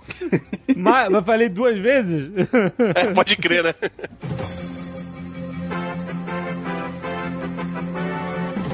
E finalmente, aí o, entre aspas, o, o bicho vai pegar, especialmente em relação ao Brasil, nesse caso, que é, você tem vários países, vários centros mundiais começando a se articular, começando não, já tem meses, né? Mas a se articular em torno de um programa global de distribuição de vacinas, em torno de um programa de imunização mundial. A ideia seria erradicar a Covid-19 como uma doença transmissível, assim como fizeram com a varíola. E o Brasil tem ficado de fora. O Brasil tem se distanciado desses programas, especialmente por um alinhamento ao governo demissionário do Donald Trump. O governo Joe Biden já falou que a primeira coisa que ele vai fazer vai ser recolocar os Estados Unidos na OMS. Então, falando especificamente do Brasil, o Brasil corre o risco de, nos próximos dois anos, ficar ainda mais isolado nesse aspecto. E, novamente, isso gera repercussões tanto na indústria do turismo, isso gera repercussões para possibilidades de negócios brasileiros lá fora. Então, o empresário brasileiro precisa viajar para tal país e, ao contrário do empresário, sei lá, argentino, o brasileiro vai ter que apresentar lá uma certidão negativa de Covid, alguma coisa assim, pelo fato do Brasil ter ficado de fora. O Brasil potencialmente corre o risco de perder também oportunidades de negócios nas áreas de saúde, o que é um desperdício, visto que por vários anos, tanto o Instituto Butantan quanto a Fiocruz tinham um papel importante em algumas economias africanas em fornecer vacinas, em fornecer expertise. Isso trazia retorno para o Brasil, né? Porque é um serviço contratado. Então, o Brasil também corre o risco de ficar de fora nisso. Então, falando especificamente do Brasil, a postura atual do governo brasileiro de se manter alinhado com os Estados Unidos vai ser improdutiva. Por quê? Porque os Estados Unidos, e é o que a gente estava falando antes, que o JP estava falando, os Estados Unidos têm alguns dos principais cérebros do mundo, é a maior economia do mundo, tem laboratórios, tem fábricas, tem uma capacidade de ficar isolado. O Brasil não pode se dar esse luxo. O Donald Trump, numa canetada, em maio ou junho, não me lembro, usou uma lei da época da Guerra da Coreia para obrigar as empresas automobilísticas a fabricarem ventiladores para os hospitais. O Brasil precisou importar ventiladores. O Brasil não tem como produzir esse tipo de aparelho na escala nacional, na escala de um país continental. Isso acaba sendo uma grande cagada do atual governo brasileiro, e caso alguns dos nossos ouvintes fiquem incomodados com algum comentário partidário desses, foda-se, porque, é, é, porque é um fato. O Brasil está adotando uma política que não condiz nem com o histórico, nem com a situação brasileira e que no médio e longo prazo pode gerar problemas para a economia brasileira por conta desse distanciamento dessa ideia de você ter um programa de imunização mundial. Felipe, você já não vai. Não se preocupa com o ouvinte, porque você já, já tá numa categoria terrível para eles, que é de globalista. Esse é o pior xingamento. É. Você é um globalista. Pois é. O Alexandre definiu bem que é- nós estamos na era do grande delírio. Realmente, né? Global isso, né, cara? Porque a gente teve uma, uma amostra enorme de como até quando a, o problema é bastante objetivo, como um problema científico, como uma pandemia de- causada por um vírus e tal, você teve reações políticas e a, a transformação de diversos atos que são tão claros e óbvios que fazem parte de um pensamento científico em política, né? É Um exemplo que eu posso dar é o uso da máscara, que principalmente nos Estados Unidos se tornou um ato político. Se o Biden estava andando de máscara para lá e para cá durante a campanha eh, à presidência dos Estados Unidos, e se os democratas estavam em peso defendendo o uso da máscara, etc., os republicanos não podiam concordar com os democratas de forma alguma. Então eles tinham que adotar um discurso contrário, um discurso onde a posição política ela infectou os âmbitos racionais e práticos da sociedade, né? Então eu lembro muito bem, isso aconteceu diversas vezes nos Estados Unidos, um monte de relatos e reportagens mostrando que as pessoas não usavam máscara por posição política e faziam protestos, inclusive, vi tanta gente sendo retirada de Walmart, o cara, Walmart não pode entrar sem máscara, e o cara fazendo daquilo um protesto político de aquele negócio de Eu tenho o meu direito. eu tenho meu direito individual de não usar máscara e tal. E a gente conversou até, eh, brincou com o negócio das luzes no. Tinha que apagar a luz durante os bombardeios noturnos da Segunda Guerra lá na Inglaterra, né? Mas a pessoa teoricamente teria o direito individual de acender as luzes, né? É, no sentido de que o uso de máscara estava sendo defendido como um ato social que todos podem fazer. Se todos fizerem, você diminui muito a, a transmissão do vírus, né? Porque você tem todo mundo, quem tá contaminado, quem não tá com- contaminado, com uma camada que não é 100%, mas uma camada de proteção que vai diminuir as suas chances de contrair o vírus. Então, assim, você vê, um trabalho que podia ser um- algo social, que faz sentido, racional, científico, acabou se tornando uma guerra política, né? Então eu não posso usar máscara porque a oposição está usando e porque é o meu direito individual e que o governo não vai poder me obrigar a fazer isso. Por exemplo, usar cinto também, você pode dizer, olha, eu não preciso usar cinto de segurança no carro porque é um direito meu de não usar o cinto. E você tem que usar. Semana passada até viralizou um vídeo de quando o Maluf Ah. obrigou no, no estado de São Paulo a usar cinto de segurança e ele tava no Roda Viva e os, e os jornalistas falando assim, que você gosta de proibir as coisas. Isso é coisa individual, a pessoa tem que saber que aquele negócio me segurando aqui. Aí o Maluf ainda vira assim, mas eu acho que isso salva a sua vida. Ele sendo o único coerente dentro do, do recinto, o único adulto dentro do recinto. Uma coisa que a gente não, não consegue nem imaginar, né? O Maluf sendo coerente. É a mesma coisa. As pessoas não conseguirem entender que aquilo não é só o bem dele, é o bem da população. Porque quanto mais gente morrendo no trânsito, mais o sistema de saúde vai estar sobrecarregado, mais vai se gastar com saúde e tudo mais. E no caso da máscara também é muito pior, inclusive, né? Exato, muito mais intenso. Isso que eu falei sobre a máscara, o uso da máscara ser um ato político, foi explicitamente mostrado no primeiro debate presidencial dos Estados Unidos, onde no recinto havia três pessoas que se estabeleceu a regra de que somente três pessoas naquele recinto não usariam máscara, que era o Donald Trump, o Joe Biden e o moderador do debate. Todas as outras pessoas era obrigatório que todas as outras pessoas que estivessem lá dentro era obrigatório que usassem máscaras. A família do Donald Trump entrou sem toda sem máscara. A mulher, os filhos, toda a galera dele entrou sem máscara e sentou lá atrás do moderador para assistir o debate. Aí, a organização do evento, do local, foi lá com uma pessoa com máscaras e foi oferecer as máscaras à família do Donald Trump, tipo, oi gente, tudo bem? Acho que vocês talvez tenham esquecido, mas aqui estão as máscaras e tal. E eles negaram, eles não usaram as máscaras no- no- durante o evento inteiro. Por quê? Porque se tornou um símbolo político. O Trump cita isso no debate, né? Ele falou assim: é, ele usa essa máscara, a maior máscara que eu já vi na minha vida. É, zoou o cara porque ele usa máscara em todo lugar que ele vai. É, é por isso que eu chamo de essa era do grande delírio. Onde tem um líder do país mais poderoso do mundo, sabe? Agindo com uma criança. Aliás, isso durante quatro anos, mas é que esse ano foi muito intenso por causa da pandemia, por causa das eleições. É, ele não agiu como uma criança, ele agiu em cima de uma estratégia que se mostrou equivocada em todos os sentidos, né? No sentido social e no sentido político. É, o JP, o JP sempre me, me, bota no chão, no sentido de que ele diz que o, o, o Trump não é um idiota. Ele é muito esperto e ele faz isso de propósito. Porque faz parte do discurso dele. É de propósito, eu não tô falando que ele é muito esperto, eu tô falando que ele é de propósito. Ele deu errado, então ele não é esperto. Mas peraí, peraí, rapidão. Quando ele falou que era pra beber desinfetante, era estratégia ou Ah. estupidez? Não, não, ok, isso é estupidez. Aquilo foi estupidez, ele não, é, ele não é esperto. O que o Alexandre tá falando, e que eu já falei algumas vezes, é que o que ele faz, ele é um personagem. No, no meio do que pode parecer um espontaneidade, não sei o quê, existem coisas pensadas. O coisa da máscara era uma coisa pensada, mas que deu errado, porque era estúpido. Aham. Mas era uma coisa pensada, de você botar medo nos seus eleitores, dizendo que os democratas iam te obrigar a usar a máscara. Isso era uma forma de medo. A gente lidou muito esse ano lá no, no Podnext com a questão da desinformação, né? Da desinformação é, planejado. Tucano até participou de um programa agora, duas semanas atrás, com a gente sobre isso. É essa estratégia de se utilizar dos meios de informação para passar o que você quer e não exatamente o que tem que ser passado. Então, o que eles queriam era colocar esse medo em cima das pessoas e, ao mesmo tempo, mostrar que o, o, o Biden usava máscara porque ele era um velhinho incapaz que se pegasse o vírus ia morrer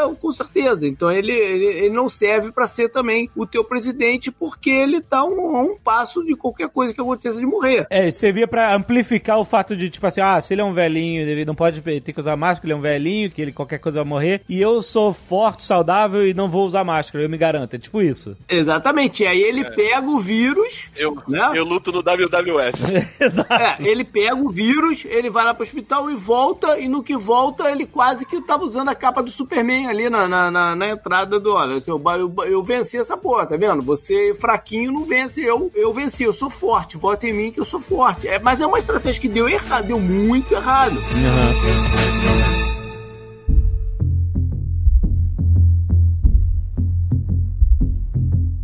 Bem, aí a gente entra em fevereiro, Não. né? Depois de meia hora, gente entra em fevereiro, que é quando a gente teve a concretização do Brexit, embora esteja ali no, no, no prazo de carência, por assim dizer, mas é quando a gente tem a aprovação do Brexit. E, só para constar, a gente teve uma cena muito bizarra em El Salvador, que o presidente do país, ele teve o, orçamento de- proposto por ele rejeitado pelo Congresso, então ele pediu para discursar perante o Congresso, até aí tudo bem. Só que ele levou o exército junto, então teve um discurso do presidente no Congresso com as tropas cercando os deputados, né? Uma cena extremamente bizarra e que, curiosamente, não deu certo, né? Mas de qualquer jeito, fevereiro é isso. É o, o presidente é o Naib Bukele? Isso, o que dizia que era o mais guapo do mundo. Ele tem uma cara de mafioso foda, né? É, aí você que tá dizendo, eu não sei de nada. Se ele vier atrás de você, não, não fui eu. Aí entramos em março, que é quando temos a declaração pela Organização Mundial da Saúde de uma pandemia global, que faz parte né, daquilo lá que a gente mencionou antes de ah, se a China deveria ter alertado antes, a China ocultou ou não informações, a China disse que o problema foi o governo regional que ocultou informações do governo central para evitar represálias. Aí tem gente que diz que o governo central tá jogando, tá usando o governo regional como bode expiatório. De qualquer maneira, a declaração de pandemia global vem em março. E é uma coisa importante porque não é só uma declaração, ela ativa uma série de mecanismos jurídicos que vão autorizar algumas ações que antes de uma declaração dessas, você talvez até possa tomar, mas você pode ser responsabilizado. Então assim, se o Brasil decidir ano passado, né, em agosto de 2019, Brasil, né, do nada, né, o governo brasileiro acordou e falou: "Quer saber? Vou fechar a fronteira com o Uruguai". Me deu na cabeça. O Uruguai pode reclamar, as pessoas vão, podem entrar na justiça alegando o direito de ir e vir, separação de família e tudo mais. Mais. Quando você tem a declaração de uma pandemia global, aí um país pode fechar uma fronteira e sem discussão. É importante talvez colocar isso que tem uma questão jurídica envolvida. Em março é quando o senhor Ronaldinho Gaúcho é preso no Paraguai, num dos maiores rolês aleatórios de sua vida,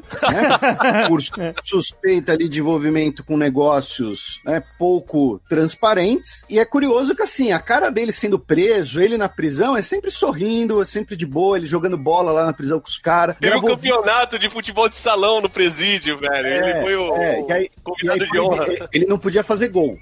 Ele tava proibido de chutar gol. Não, ele gravou vídeo lá pro WhatsApp da família dos presos, tipo, ah, tô aqui com o Juan, o delanteiro do meu time e tal. É sério. E aí depois ele foi lá pra prisão domiciliar, que foi tipo uma cobertura de um hotel de luxo com piscina e podia receber visitas, né? Então assim, o Ronaldinho preso tava melhor do que muita gente, até porque a pandemia no Paraguai foi muito mais tranquila, né? Então teve essa também. E em março teve também a vitória do Biden na super terça, né? Foi? Foi, foi em março. É, foi quando o, o- o partido decidiu que ele seria o candidato, né? E aí é, começaram O Bernie as, Sanders, as Bernie- costuras, né? As costuras e as desistências e, e apoio. O Bernie Sanders desistiu, né? É, o Bernie Sanders desistiu um pouco mais à frente. O, a importância do Bernie Sanders desistir não foi o fato dele ter desistido, mas a forma que ele desistiu, que foi muito diferente do que há quatro anos com a Hillary, que ele chutou o balde, dizendo que estava sendo garfado, vamos botar entre aspas aí e tal, pelo partido, não sei o que lá, e gerou um estresse entre a sua base fiel de eleitores e o, o resto, né? Então, a forma Ele- com que ele sai. Ele saiu é, apoiando, né? apoiando foi um, um fator importante, né? Também, mas não o mais importante, mas foi um dos fatores importantes. Agora, em março também, o Felipe falou da OMS, mas em março também foi quando a gente começou a ver tudo muito mais de perto, né? Lá explodiu o número de mortes lá na Itália, já não era mais uma coisa da China. Explodiu o número de mortes na Itália, a gente ficava acompanhando lá Ilse Scamparini, né? Scamparini. Falando lá e tal. E aqui nos Estados Unidos, que a pessoa ainda estava relutando muito em aceitar que ia dar merda, tem um evento específico que eu acho que foi muito significativo. Às vezes o esporte é uma coisa que tem um, valor muito grande, né? Que a gente não dá. Mas foi a paralisação de um jogo da NBA, logo na hora de começar Ah, verdade. que ali os alto-falantes começaram a falar, ó, vamos todo mundo sair e tal, não sei o que, em dois eh, eh, arenas quase que simultâneas, né? E muita gente da arena achou que tinha bomba na arena, por isso estavam mandando sair, causou um certo pânico e tal. Um jogador do Utah Jazz foi- testou positivo na hora ali de, de entrar dias antes estava fazendo gracinha. Tava fazendo gracinha, lambeu o microfone, não sei o que lá. E aí a NBA paralisa o campeonato. Aí, cara, tu acha que bateu uma parada de que, puta, deu merda, né? Isso, eu acho que os emblemáticos, assim, de que ia parar tudo mesmo, foi isso e, e a, a Disney fechando A também, né? Disney. É, quando a Disney fecha, aí, aí é, foi um pouquinho depois disso, né? Quando a Disney fecha, aí deu aquele senso geral. Inclusive, eu vi uma entrevista do presidente da Confederação de Golfe, que eles estavam, mesmo com o NBA tendo fechado, eles estavam tentando fazer o, o- o campeonato continuar e tal, os torneios, aí a Disney fecha e ele fala, puta, se a Disney tá fechando é porque deu merda. A Disney só tinha fechado uma vez, assim, fora fechar durante furacão, né? Sei lá, um, né? Vai ter vai passar um furacão na Flórida, os caras da durante o furacão o parque não vai abrir e tal. Mas assim, fechar mesmo aconteceu uma vez em 2001, depois do 11 de setembro, porque o país todo entrou em alerta depois dos ataques e, e a Disney fechou no dia e no dia seguinte, não foi isso? Acho que sim, mas é, reabriu rápido, né? Foi uma É. coisa só de verificar o que, que tava, acon- entender o que, que tava acontecendo e tal. E E dessa vez eles ficaram fechados por quantos dias? Tu que sabe? foram dois meses ou mais. Dois meses ou mais, lá, né? eu nem lembro. E aí foi uma cadência, foi tudo, né? Fechando no mundo inteiro. A Olimpíada ficou. é, todos os grandes eventos, né? Quer dizer, pequenos e, e- e grandes eventos foram sendo cancelados e tal, e culminando na Olimpíada, que todo mundo ficou, ah, será que vai? Será que vai? Eles ficaram tentando empurrar, negociar o negócio, e quer dizer, não, não cancelaram, eles adiaram para 2021, né? Que ainda é algo que a gente vai ver. como é que vai ser em 2021. É, vamos ver se vai ter mesmo, né? Exato, pode ser que eles cancelem totalmente, né? É, porque tem que ver como é que vai ser, se vai ter público, se não vai, ele não, não sabe de nada ainda. É, se não tiver público, né? Exato, não sei, ou então se eles fazem, é, eu sei, eles vão ter que arranjar uma solução. Então eles, se os atletas estiverem vacinados, eles fazem sem público e transmitem pela TV e aí patrocinadores pelo menos entram, mas aí a cidade teve uma reforma de, sei lá, de 20 bilhões de dólares para receber as pessoas e isso vai evaporar, não sei, né? Enfim, isso aí a gente ainda vai ver. Ah, o prejuízo já é, já é enorme. Já é, exatamente. A NBA foi o primeiro grande evento, né, que colocou, ó, gente, não, não vai rolar, né? E isso começou a cair, os eventos começaram a cair, que nem dominó depois disso. Em abril, teve o colapso do preço do petróleo nos Estados Unidos. No mundo, foi- né? É, no mundo. Foi divertido dar essa notícia pro Sr. K. Eu fui dando relatórios pra ele ao longo do dia. Eu falei, Sr. K, o preço do, do barril de petróleo tá 20 dólares, cara. Ele, não é possível. Aí, deu mais um tempinho, ó, caiu pra 10 dólares. Ele, não, não, tá errado isso aí. Até a hora que falou assim, ó, tá de graça, Sr. K. Ela chegou a estar negativo no mercado futuro, né? Chegou a tá É. negativo. A explicação de como é o negativo é uma parada muito interessante. Tem um episódio lá no Polinex também que a Isabela faz uma brincadeira com o preço do cacau, como, como o chocolate poderia ficar negativo. Foi muito legal. E é basicamente uma questão de que eu tenho aqui no- o custo de estoque é maior do que a projeção do que eu vou vender, ele toma isso. Mas, mas não é que você entrega. É porque não chega a ser negativo, é uma coisa meio fictícia, né? O problema foi de estoque, né? De, de não ter produção Armazenamento. e não ter onde armazenar e ter a produção que não tinha pra onde escoar, né? Então, mas isso foi um problema pon- pontual. Depois o mercado voltou, né, e tal. Mas foi engraçado. Sim, foi inusitado. Gerou manchete. Em abril também teve nuvem de gafanhotos. A primeira foi na costa africana, depois teve aqui na América do Sul, na costa do Oceano Índico, na África. Também teve em abril ah, novo governo em Israel, com um acordo entre o Benny Gantz e o Netanyahu, em que o Netanyahu passou a mão na bunda do Benny Gantz, e agora o Benny Gantz está se ferrando por isso, e provavelmente teremos novas eleições no início de 2021, as quartas eleições em Israel. Ele já, ele já sacou que vai tomar uma bicicleta e não vai assumir porra nenhuma em 2021, né? É, não, calma, explica melhor isso. Teve eleições e no meio da pandemia, né, tinha troca de governo. Eles estão há três anos tentando formar um governo, né? É, porque é um, é um sistema parlamentarista, e aí você precisa ter a maioria das 120 cadeiras, você precisa ter pelo menos 61 cadeiras. O Likud, o partido do Netanyahu, não consegue essas 61 cadeiras sozinho, sempre fica ali em 30, entre 35 e 40, né? Acho que atualmente está com 37. E aí você tem um grande quebra-cabeças. No caso da última eleição foi o seguinte: foi formada uma coalizão de centro, centro, centro-direita, para tirar o Netanyahu do poder. O Netanyahu o primeiro-ministro de Israel que está mais tempo no cargo. Ele responde a três processos de corrupção e abuso de poder e ele já tem um desgaste político muito grande. Ele sofre acusações de que estaria usando a sua posição de governo para se proteger dos processos de corrupção. Teve a formação dessa coalizão chamada Coalizão Azul e Branco. Mas não se pode fazer isso, né? Não. Pode o quê? Você usar a sua posição no governo para se proteger. Sei lá, por exemplo, vamos supor que você comanda uma polícia nacional e você coloca um cara para comandar essa polícia que é brother do seu filho. Você não pode fazer isso. Não pode fazer, né? Eu acho que não pode, né?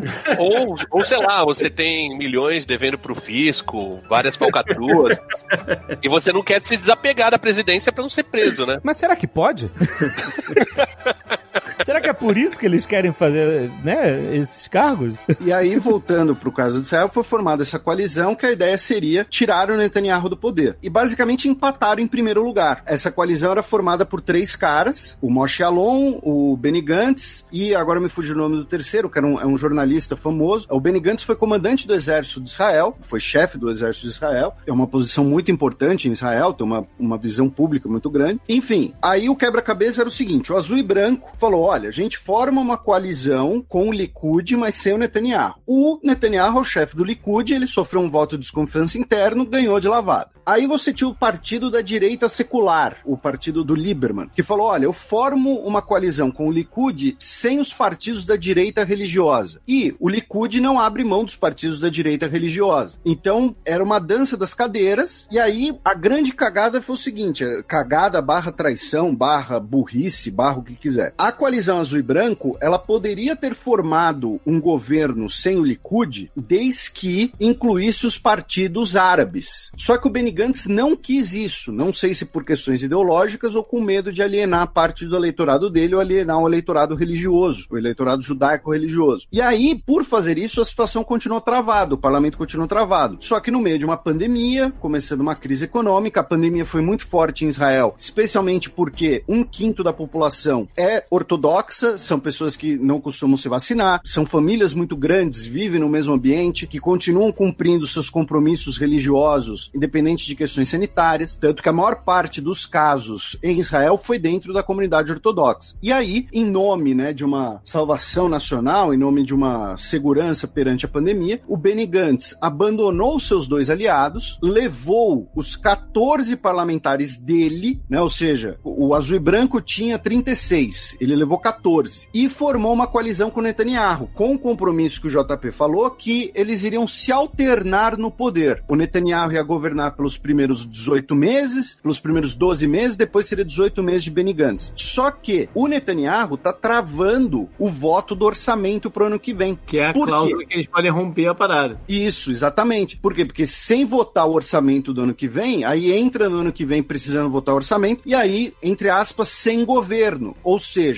o prazo do Netanyahu se estende e o Benny Gantz, que era para assumir em novembro de 2021, só assumiria alguma coisa em 2022, sem controle sobre o próprio orçamento, já que o orçamento de 2022 seria votado em 2021 pelo Netanyahu. E aí o que acontece? Eles estão rompendo. O Netanyahu, recentemente, pela primeira vez, um premier israelense foi para a Arábia Saudita, não avisou o Benny Gantz, que é como se fosse, entre aspas, o vice dele e é o ministro da defesa, defesa. que é o segundo cargo mais importante do governo de Israel. A gente, né, ministro da defesa no Brasil não é visto como um dos principais ministérios. Em Israel, o Ministério da Defesa é o segundo mais importante, né? O segundo cargo mais importante, só perde para o primeiro-ministro. É mais importante do que o Ministério da Economia. E não avisou o Benny Gantz, isso foi visto ali como um tapa na cara, basicamente. Então eles estão praticamente rompidos, só que a galera que votou no Benny Gantz, falando, pô, o Benny Gantz é um cara de centro, é um cara ligado às Forças Armadas, é um cara que vai tirar o Netanyahu, depois desse acordo, não está disposta a dar mais um voto de confiança nele. Então as pesquisas de opinião colocam o Netanyahu no topo das pesquisas de novo. Então é possível que, se a gente tiver eleições em março em Israel, eh, em março, começo de abril, o Netanyahu fique em primeiro e consiga formar uma coalizão com os partidos da direita religiosa. O que o Benny Gantz está apostando é que há uma,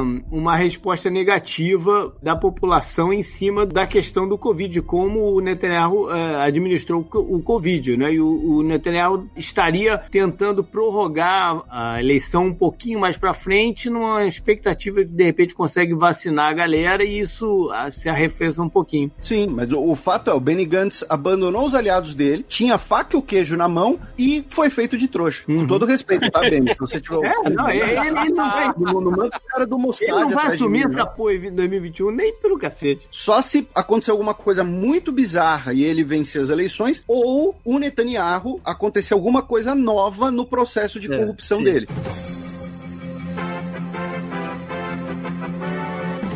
Em maio tivemos um, né, um filme ruim dos anos 80 na Venezuela, com a operação dos mercenários contratados pelo Juan Guaidó para tentar É um filme dos trapalhões, né, Felipe? é, é tipo os trapalhões fazendo uma versão de comando para matar, entendeu? É, isso aí. né, mas mercenários dos Estados Unidos e com apoio de ex-militares venezuelanos, tentaram iniciar ali uma, uma operação de guerrilha, um levante dentro das Forças Armadas venezuelanas contra o Maduro. Não deu nem um pouco certo, a gente teve bastante gente morta, inclusive, né, dos mercenários, e principalmente o cara da empresa de mercenários dos Estados Unidos, aparentemente ele tomou um calote do Juan Guaidó e dos seus apoiadores, e aí ele jogou todo o plano no ventilador. No Twitter, Olha, né? Ele tweetou que ia acontecer a parada. é, exatamente, porque ele aparentemente ele tomou o calote, né? Não pagaram ele por ter agenciado os mercenários. Um lá era ex-CEO, sei lá. É pegar o filme dos mercenários do Stallone, só que aí bota os trapalhões que o Os Tucano caras falou. não foram pegos por uns pescadores lá na, na, na área, não teve uma parada Não, dessa, né? isso foi um pouco exagerado, porque foi assim, os pescadores avisaram que tava vindo lá uns barcos suspeitos, né? Porque assim, os caras estavam, tipo, imagina um cara armado até os dentes numa lancha em plena luz do dia. Então aí os pescadores falaram: ó, tem uma galera estranha lá. E aí os militares venezuelanos foram lá e pegaram os caras. Trocaram um tiro e tudo mais. Nessa, Cara, inclusive. Que vergonha, velho. Que Um vergonha. dos mortos era um ex-militar venezuelano que tinha o apelido de El Pantera, que era o ex-comandante do que seria os SEALs da Venezuela, né? As Forças Especiais da Venezuela. Ele foi morto nessa operação. Ele estava com os mercenários, ele é anti-Maduro. E aí dois foram presos, soltaram vídeos dos caras, dois americanos, né? Soltaram vídeos dos caras e tudo mais. Foi assim, foi uma coisa muito bizarra e que colaborou muito para abalar muito, tirar muito do apoio que o Guaidó tinha perante é, a comunidade internacional. A gente nem escuta mais falar dele agora. Não, É, não. Até porque ele teria feito tudo isso sem coordenar direito com outros países, sem coordenar ali com a Colômbia, com os Estados Unidos, que são países que apoiam ele. Embora os mercenários tenham saído da Colômbia, né, pra entrar na, na Venezuela. Sim, sim, mas não, não, não teria. Não foi coordenado. É, e também em maio tivemos né, mais um, um capítulo, mais um, um bombardeio contra civis no Iêmen, que o governo saudita, na ideia de mirar né, e contra um dos líderes do- dos rebeldes Houthis, atingiu ali um casamento e deixou dezenas de pessoas inocentes mortas. Né, aquela coisa, você querer matar um mosquito com bazuca. Infelizmente o Iêmen já, já foi completamente pro buraco e, e a culpa é do governo saudita.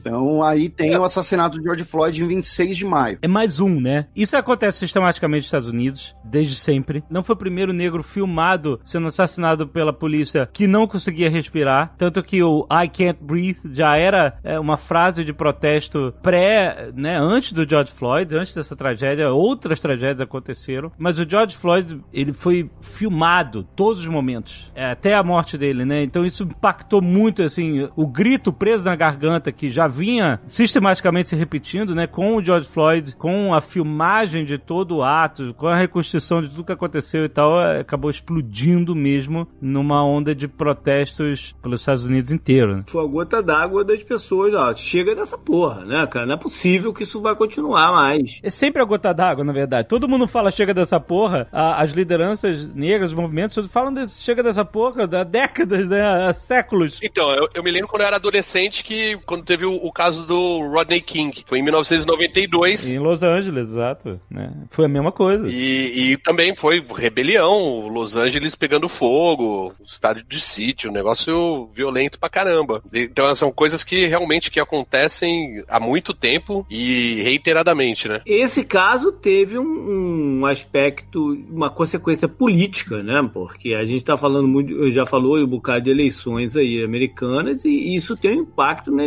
eleições americanas profundo, de presença de pessoas votando e movimentação eh, das Sim, comunidades. A força dessas manifestações é de você ver as manifestações no meio da pandemia, né? Morrendo milhares de pessoas por dia e o pessoal foi pra rua mesmo assim. É, isso gerou todo tipo de discussão, né? Tipo, de, de, ah, então pra isso eles podem, então, mas assim, é, são contextos tão diferentes, né? De você sair pra uma festa. Lógico, pra tomar uma cerveja no bar e protestar contra a morte de um cara vítima de violência policial. E tiveram desdobramentos, né? Teve o de Kenosha, que o cara vai e mata a galera, né? E tem o Trump indo fazer aquela foto ridícula, com ele com a mão na- segurando a Bíblia na frente da igreja, que o pessoal teve que abrir espaço para ele passar. O militar que tava do lado dele depois veio pedir desculpa. É, isso foi uma Por quê? resposta ao que surgiu de que ele teria sido levado pro bunker da, da, da Casa Sim. Branca no dia do negócio, então ele estava se sentindo enfraquecido, então ele tem essa imagem, né, de que ele é o Superman, que ele não pode ser levado pro bunker lá porque estava com medo do que podia acontecer, né? Então ele vai de peito aberto na frente da igreja lá, e tudo encaminhando para ele se fuder nas eleições. Né? O Donald Trump é, é uma fábrica de absurdos tão gigantesca, é uma metralhadora de absurdos que sai da boca dele, tão gigantesca que, que é difícil você acaba esquecendo da maioria deles, porque é um atrás do outro, você não consegue nem analisar, nem. nem- Nossa, eu tive um déjà vu aqui. Achei que já tinha ouvido essa história.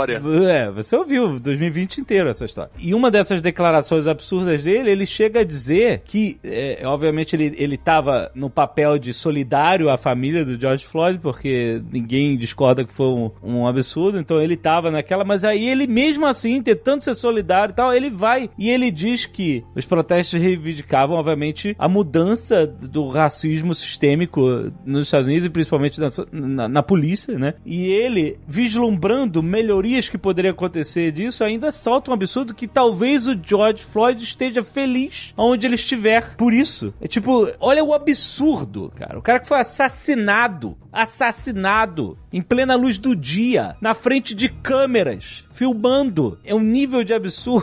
É por isso que eu chamo de um grande delírio. Só pode ser um delírio social de que esses caras são líderes, entendeu? Como? E ele tá achando também o, o movimento, né, Black Lives Matter, de um movimento terrorista, né? Ah, Na verdade, a Antifa, né? Que ele declara É, como, como movimento aí. Ele tenta politizar pra dentro dessa visão, né? Que eles têm e tal, do, do medo nas pessoas, que é a forma que esse grupo que estava no poder aí tinha de manobrar seus eleitores, aí vem com o discurso que foi um dos né, fatores da campanha de que ó, os democratas vão acabar com, as, com a polícia. E o Biden tem que se posicionar várias vezes, de- por mais que exista né, um movimento de acabar com a polícia, o Biden tem que se afirmar várias vezes que ele não é a favor disso. Né? Pra quê? Pra que as pessoas né, não, não sintam esse medo. Mas, enfim, vai ter que acabar a polícia. Vai ter isso.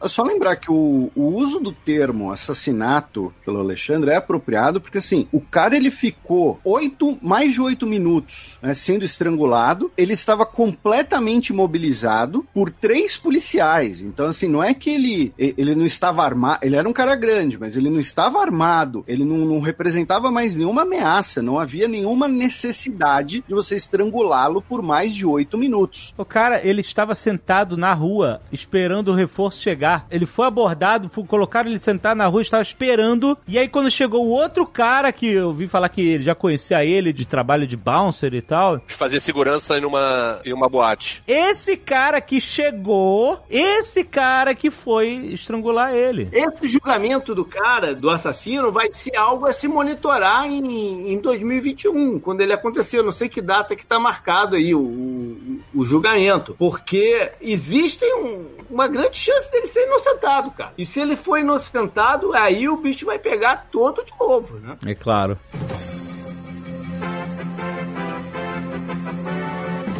Bem, também em junho a gente teve o confronto entre China e Índia no Himalaia, que na base da porrada, da pedrada e de empurrar o maluco do abismo, deixou vários mortos. Como é que é? Eu não peguei essa, não, hein? Isso eu realmente não tô sabendo nada disso. Vocês não sabem que teve um, um choque entre tropas indianas e chinesas no Himalaia? Não, esse eu tô totalmente fora. Não, não, eu não tava sabendo. Então vamos lá, resumidamente. Ah, Parece interessante.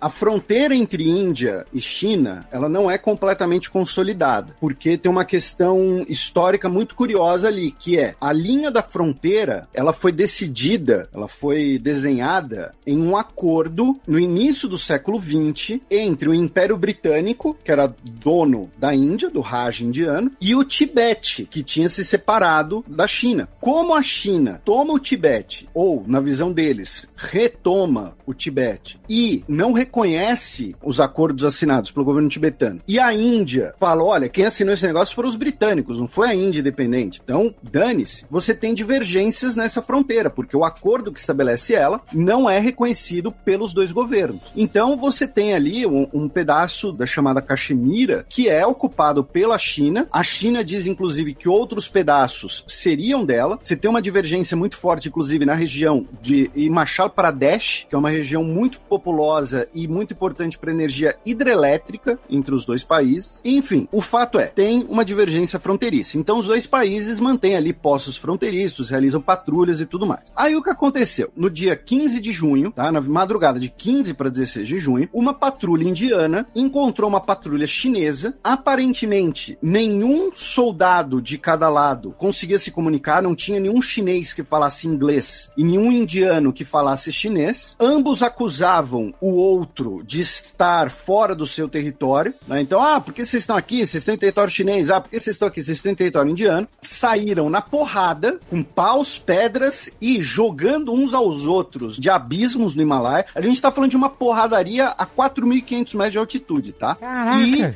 nós tivemos pelo menos 20 indianos mortos e 43 chineses mortos. Nossa! E isso desencadeou uma onda, tanto de comportamento anti-China na Índia, então você teve boicote O governo chinês baniu diversos aplicativos chineses, como o aplicativo do AliExpress. Teve uma, um problema que a gente até comentou no, no Xadrez Herbal, que é particularmente importante para a audiência do Nerdcast, que é a China baniu os aplicativos da Tencent, né? Os jogos da Tencent. De quem? Tencent? Talvez eu esteja pronunciando errado, né? A Tencent, que é a dona da Riot Games. Ah, sim, ok. Fortnite, né? Não, não, é, é League of Legends. Ela também tem participação no, no, no Fortnite, é. mas ela é dona do League of Legends e ela tem uma participação no World of Warcraft também. Ah, ok, na Blizzard. E aí a China baniu eles lá, e quando o Donald Trump baniu o TikTok, ele pensou em banir a Tencent, só que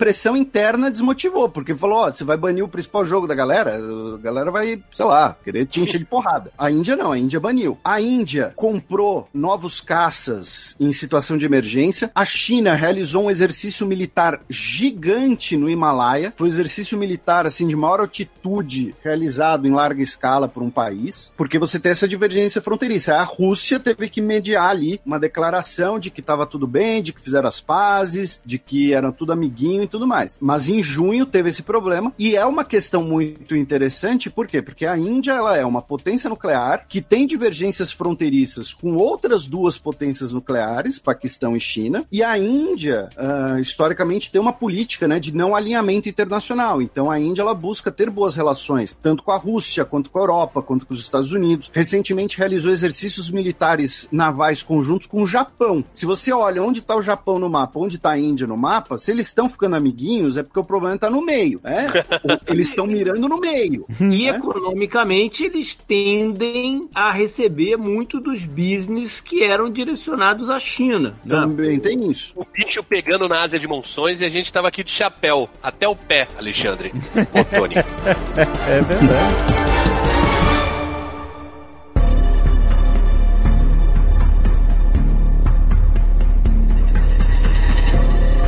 Julho, nós tivemos o governo turco restaurando a Hagia Sofia como uma mesquita, deixou de ser um museu, agora é uma mesquita. Isso enfrentou muitas críticas e, e declarações de condenação de países da União Europeia, especialmente da Grécia, é claro. Tivemos o fechamento do consulado chinês no Texas, nos Estados Unidos, como uma ordem do, do governo americano retirando a permissão, dizendo que o consulado no Texas funcionava apenas para espionagem ali das empresas de tecnologia, da NASA e tudo mais. Então, não foi esse que eles fizeram churrasco churrasco de documento que eles filmaram de longe? Sim. é sério, os caras filmaram do alto, sei lá, com drone, helicóptero, os caras que fazendo churrasco na churrasqueira e. Mas essa, essa, é uma prática comum quando você fecha uma embaixada, um consulado, você que você queimar os documentos que estão lá dentro, né? Isso, isso não é, não é, não quer Sim. dizer que seja uma, eles estavam é, queimando provas. Isso é uma prática comum de quando você fecha um, um desses postos diplomáticos. É, eles estavam queimando provas e é comum você queimar provas. É, mas, mas é a prática comum de todo mundo. Os americanos fazem também, todo mundo faz. Aí em agosto tivemos a explosão no porto de Beirute. Que foi a cena mais impressionante, né? Nossa, foi muito sinistro isso, cara. É, foi muito gigantesco, né? E, enfim, é, no final era má gestão. É, foi um acidente. Assim, novamente, aí eu vou levantar a placa. Aqui eu sei que vai ser um momento babaquice da minha parte, mas aí vai entrar o que a gente estava falando no início lá, com, quando Tucano falou da Terceira Guerra Mundial e tal, porque assim, não demorou 15 minutos para vir 500 teorias da conspiração, dizendo que foi o Hezbollah, foi Israel, foi não sei quem, foi não sei o que lá. E aí, assim, se você esperar, sabe, a, apuração da informação, esse problema, né, as redes sociais, elas querem que você saia abrindo a boca. Mas se você esperar, tá tudo, assim, 99,9% dos indícios são de que foi um baita de um acidente, uma baita de uma cagada. Uhum. A galera tava achando, os primeiros teóricos da conspiração, ele tava achando que era armazém de explosivos. Isso. Na verdade era nitrato de amônio, que pode ser usado também para explosivos, mas que provavelmente seria usado para fertilizantes, né? E um navio estava em, em más condições, foi barrado no porto e teve que deixar a carga lá durante anos e aquilo foi estocado à moda a caralha. É, isso é, é uma sequência de incompetência. Os caras sabiam, né, que podia dar merda, mas iam sempre empurrando com a barriga um pouquinho mais e... Essas, esses acidentes é, são que nem acidente de aéreo, né? Não. Nunca é porque aconteceu aconteceu alguma coisa. É que vai acontecendo coisa, vai É, acumulando. uma sequência, é uma sequência de inépcia que chega naquele limite. ali. Em julho também teve algum momento aí, teve a mudança constitucional, de leis, como queira, lá na, na Rússia, possibilitando o Vladimir Putin se tornar um czar, né? Porque ele agora ele vai ser presidente até quando ele quiser. Caraca, cara. Ah, inclusive, já emendando aqui em setembro, o governo da Alemanha informou no dia 2 de setembro que o Alexei Navalny, que era ativista e opositor do Vladimir Putin, estava internado em, em Berlim, vítima de envenenamento pelo agente químico Novichok, o famoso Novichok. Foi isso que filmaram ele no avião, o Han de dor. Na verdade, ele, ele foi envenenado, eu acho que dentro do avião, não foi? Do aeroporto, acho. Não, no aeroporto. E aí ele entrou no avião e o cara tava. Aí, ele- aí o avião. Ele entrou no avião. É. E aí você ouve o cara, o Han de dor dentro do voo, o avião voando e o cara não tava se aguentando de dor porque tinha sido envenenado. É mais um guarda-chuva russo entrando em ação. Caraca, cara, sinistro. Mais um motivo pra você não consumir nada no aeroporto, né? Já é tudo muito caro. Né? Aí tem essa. Mas ainda em agosto tivemos um golpe de Estado no Mali, que vive ali uma guerra interna por conta do terrorismo, né? Já que o Al-Qaeda e o Daesh operam na região do Sahel, isso muitas vezes deixado de lado. Tivemos as eleições em Belarus, na qual o Lukashenko foi reeleito aí pela sexta vez, com 512% dos votos, para surpresa de ninguém. E aí Felipe, impossível não reeleger um presidente que recomenda sauna e vodka para curar Covid. Exatamente. Não dá, Né? não tem, não tem outra pessoa pra você votar. E é isso, né? Muitos protestos. Mas a é, repercussão foi grande. muitos protestos, muita gente presa, teve gente morta. Aí você tem ali uma, uma questão muito importante, né? Que é a discussão sobre a própria identidade nacional de Belarus, mas isso são outros 500. Também em agosto tivemos a proibição do TikTok pelo Donald Trump. Ah, então o, o JP tem que usar VPN para poder fazer os TikTok dele. Pela primeira vez a gente vê o Donald Trump correto, né, cara? Proibindo o TikTok. Eu acho justo, honesto e coerente. Mas aí a Microsoft não queria comprar o TikTok? Assim, ele, ele proibiu, aí suspenderam a proibição sob base ali de questão de liberdade de expressão, de dar um tempo de carência, e aí o governo do Donald Trump falou, tá bom, mas então se em X meses o TikTok não for americano, a gente vai proibir. Aí a TikTok, inclusive, abriu um escritório, acho que na Irlanda, sei lá, para entre aspas, virar europeu, né, mudar o Uhum. domicílio. Aham. Ah, a Microsoft falou que queria comprar, sei lá. Eu não sou jovem, então não, não, não, não TikTok. Aí em setembro tivemos o início da guerra no Cáucaso. Né, entre Azerbaijão e Armênia. No final das contas, o acordo mediado pela Rússia foi uma vitória né, do Azerbaijão, que retomou não a região da República de Artsakh, né, que é a República Separatista, a República Autônoma, mas retomou os distritos azeres que estavam sob controle da Armênia desde a guerra do início dos anos 90, né, desde a guerra pós-soviética ao meu ver, o Azerbaijão né, planejou a guerra desde o início. O Azerbaijão estava comprando muito armamento nos últimos anos. O Azerbaijão fez um, um- uma coisa muito calculada, né, não foi apenas uma escaramuça que virou uma guerra, como algumas pessoas inocentemente estavam falando. Também em setembro tivemos o acordo, o anúncio do acordo entre Israel e Emirados Árabes Unidos. Agora já tem voos diretos, Israel já abriu escritório comercial nos Emirados Árabes. E, claro, o acordo é visando o inimigo em comum, o Irã, os Emirados Árabes Unidos, inclusive que também esse ano se tornaram o primeiro país árabe a ter uma usina nuclear e o primeiro país árabe a lançar uma missão espacial. Foi aí que foi por aí nessa época que o primeiro-ministro do Japão também é, anunciou a renúncia dele, não? Foi também em setembro que o Abe Shinzo renunciou por problemas de saúde e aí o, o partido elegeu o seu sucessor, o Suga, o Suga Daddy, que está sendo chamado assim.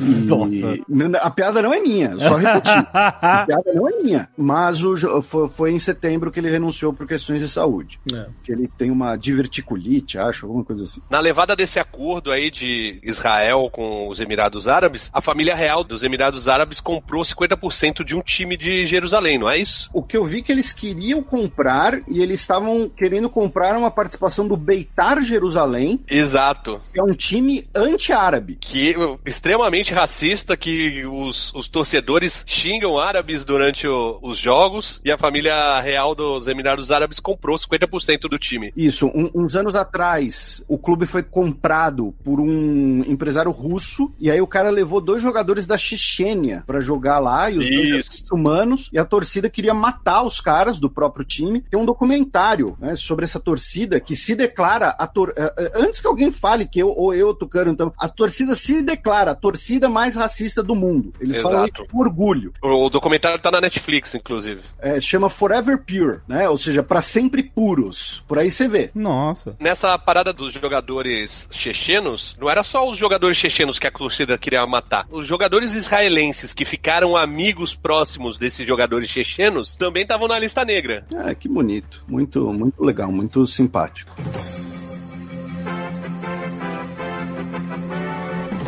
Aí, em outubro, tivemos eleições na Bolívia, com a vitória do Luiz Arce, o candidato do MAS, o partido do Evo Morales, né, que foi deposto por um golpe no final do ano passado. As eleições foram adiadas duas vezes por conta da Covid. E também tivemos aqueles novos atentados na França, que um professor de história foi decapitado, um outro atentado deixou inclusive uma brasileira morta em Lyon, se não me engano, agora não lembro se foi Lyon ou é, Marseille. Lyon. E aí o Macron lançou uma série de políticas para vigiar instituições islâmicas dentro da França, algumas inclusive foram banidas por ligações com os assassinos, e isso colocou ele em rota de colisão com Erdogan. Se o Erdogan, né, o Erdogan é o presidente da Turquia, se o Erdogan discorda de você, então você está automaticamente certo. E aí, em novembro, temos ah, o acordo na guerra no Cáucaso, tivemos o G20, tivemos a guerra, na, um breve conflito na Etiópia, por conta do, dos separatistas da região Tigray, ali no norte do país, e tivemos a eleição de Joe Biden, que teve que ser Desculpa, desculpa. Não, não. no Georgia. Desculpa, desculpa, não, não, não foi a eleição do Joe Biden. Foi o plebiscito Trump. Também. Muito, bem- muito bem colocado e não estou sendo irônico. Na verdade, foi a maior votação que já teve nos Estados Unidos e foi movimentada para tirar ou deixar o Trump. Podia ser, sei lá, qualquer o sanduíche de bosta concorrendo com ele, como diria o South Park. E mesmo assim as pessoas votariam contra ou a favor dele. É, claro, né? Porque dessa vez é, ele tinha quatro anos de governo nas costas. é, como a gente até falou em outro Nerdcast, né? Ele tinha. Antes ele aparece como um outsider, um maluco, né? O representante do, do grande delírio. Então os delirantes acharam o máximo essa ideia. E aconteceu a mesma coisa no Brasil, de colocar uma pessoa completamente bizarra e. e- Então, A a única diferença é que o outsider dos Estados Unidos nunca tinha se elegido para nenhum cargo público. Nunca tinha lido, exatamente. O outsider nacional era 28 anos que ele era deputado. Exato, exato. velho. Outsider, entre aspas, né? Mas aí, o que acontece é que o foi justamente o ápice da polarização política, né? Nos Estados Unidos, porque você tinha as próprias fundações da democracia em xeque ali, no momento em que o, o presidente não, não admite a derrota, né? E, e- e tomando como base o que aconteceu em 2016, que ele perdeu no, no voto popular, mas ganhou no colégio eleitoral, o que aconteceu no ano 2000 entre o Al Gore e George W. Bush, que foi também, que o, que o Al Gore também ganhou no voto popular, mas perdeu no colégio eleitoral por causa de um estado único da Flórida, uma disputa de 500 e poucos votos na Flórida. Dessa vez foi muito diferente, porque quando você tinha a, a disputa em 2000, no ano 2000, você tinha um estado que podia virar um pro outro, pra um ou pro outro. E ele determinaria a vitória. Mas no, no caso dessa eleição agora, você teve vários estados com várias frentes, é, vários estados que viraram, né, que os- eles chamam de battleground states ou swing states, são estados que eles elegem às vezes democratas, às vezes republicanos. Tem estados que sempre elegem democratas, como Nova York, como Califórnia, etc. Tem estados que sempre elegem é, republicanos, como é, Alabama, Texas. O Texas, acho que o Texas sempre vai para republicano sim também. Mas o fato é que alguns estados, como Oregon, Flórida, etc., são os estados que Dependendo da eleição, eles variam os vencedores, né? A Globo News usou o termo, adotou o termo estados swingueiros. não, não é possível. É verdade, é verdade. É verdade. então, os estados swingueiros, esses, houve uma virada para os democratas em, em, alguns estados e as disputas foi diferente do ano 2000 porque a disputa foi travada em um estado que poderia virar para um ou outro. O resultado final da eleição. Nesse caso desse ano, mesmo que alguma recontagem de votos virasse o resultado final do estado, haveria necessidade de ter a virada em vários estados que tiveram votações com margens muito maiores do que aconteceu na Flórida no ano 2000, que foi uma votação de margem ínfima. Não, é, porque na, no ano 2000, você tá falando 2000, o ano 2000 estava muito apertado. A Flórida decidiria para um lado ou para o outro, né? Teve uma confusão com as cédulas e que valeu uma batalha jurídica até que o ponto que o, o, o Algor desistiu do processo. Aqui, em 2020, o Biden venceu em cinco estados que o Trump tinha vencido em 2019 2016 e o Trump não venceu em nenhum estado a mais do que ele já tinha feito naquelas eleições. O Biden retomou três estados que normalmente votam democrata e que naquele, por circunstância, naquele, nem eram swing state, mas por circunstância, naquela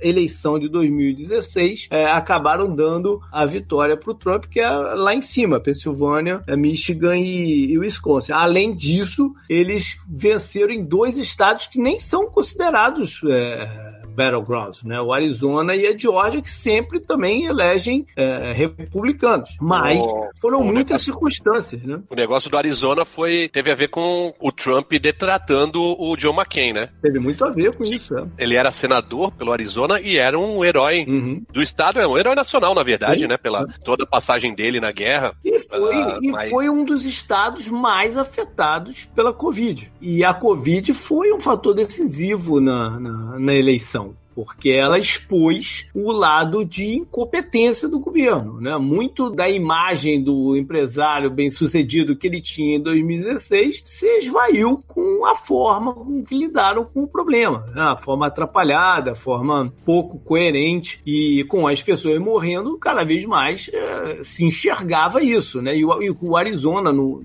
no caso, foi um estado muito afastado. Quando rolou as convenções dos partidos, que foram feito de forma virtual esse ano, né, por causa da pandemia, é, eu apontei lá que o, o para mim, o discurso mais forte de todos eles, né, mais do que de Obama, de que Michelle Obama, de quem você quer que fosse, tinha sido o de uma moça do Arizona, como seu pai morreu de Covid, né, e, e que ele pegou Covid porque ele foi num karaokê sem máscara, sem nada, porque ele acreditava no que o Trump falava, de que não era necessário, de que não você não precisava ficar em casa, não tinha que usar máscara, que não sei o quê. E ela responsabilizou em cadeia nacional o Trump pela morte do pai dela, que foi muito forte. Foi, foi, muito forte aquele discurso. E acabou que no Arizona acabou sendo um desses estados que definiu a parada, assim como a Georgia, que não votava num, num, num democrata desde o Clinton, né? Desde o Bill Clinton, não, não votava no. Mesmo, mesmo Obama não tinha ganho na, na, na Georgia nenhuma das vezes. Não, não era nem um estado que eles estavam esperando tanto ganhar. Mas aí entra um negócio que é um pouco a mais só do que o Tucano falou um plebiscito do, se era sim ou não para o Trump. Foi um trabalho né, de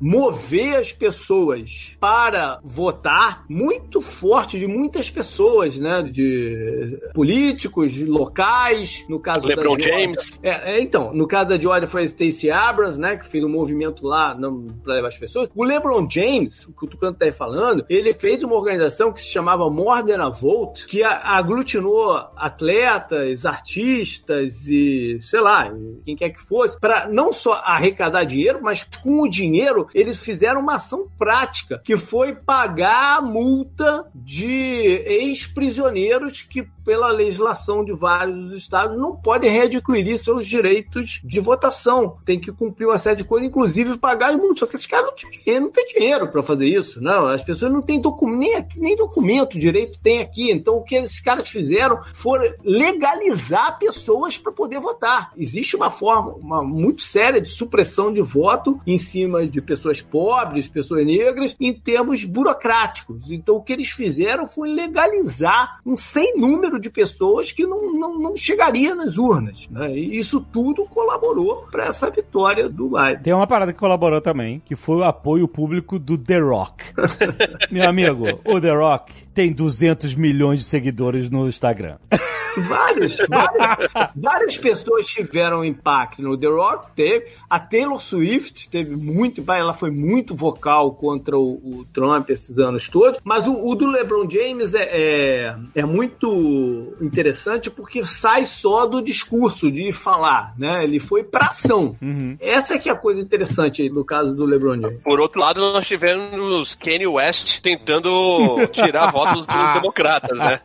que loucura esse cara. Como disse a Isa no Twitter, quem sai de casa pra votar no Kanye West? Eu não consigo entender, olha só, é, isso é outro assunto que um dia eu vou desvendar. Eu não consigo entender o seguinte: toda vez que eu ouço o nome desse cara, ele tá fazendo ou falando merda. Como esse cara é tão venerado como um gênio? Eu não, eu não consigo entender. Um dia eu vou conseguir entender isso. Mas, enfim, deve ser coisa da minha bolha, não é possível. Me diz uma coisa genial que ele falou que talvez eu, eu concorde. Mas olha só, gente, vocês têm que ver. Vocês viram o vídeo do que o The Rock eh, endossou o Joe Biden? Vocês viram a roupa que ele tá? Ele está, que parece que ele tá com aquela brincadeira do Gugu Liberato de, de botar balão embaixo da roupa. Sabe, um monte de balão.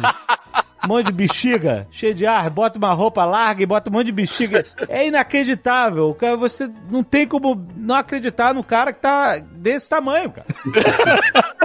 É muito Dá até intimidador. medo de não votar, né? Dá até medo, exatamente. cara. Isso é voto de cabresto, cara.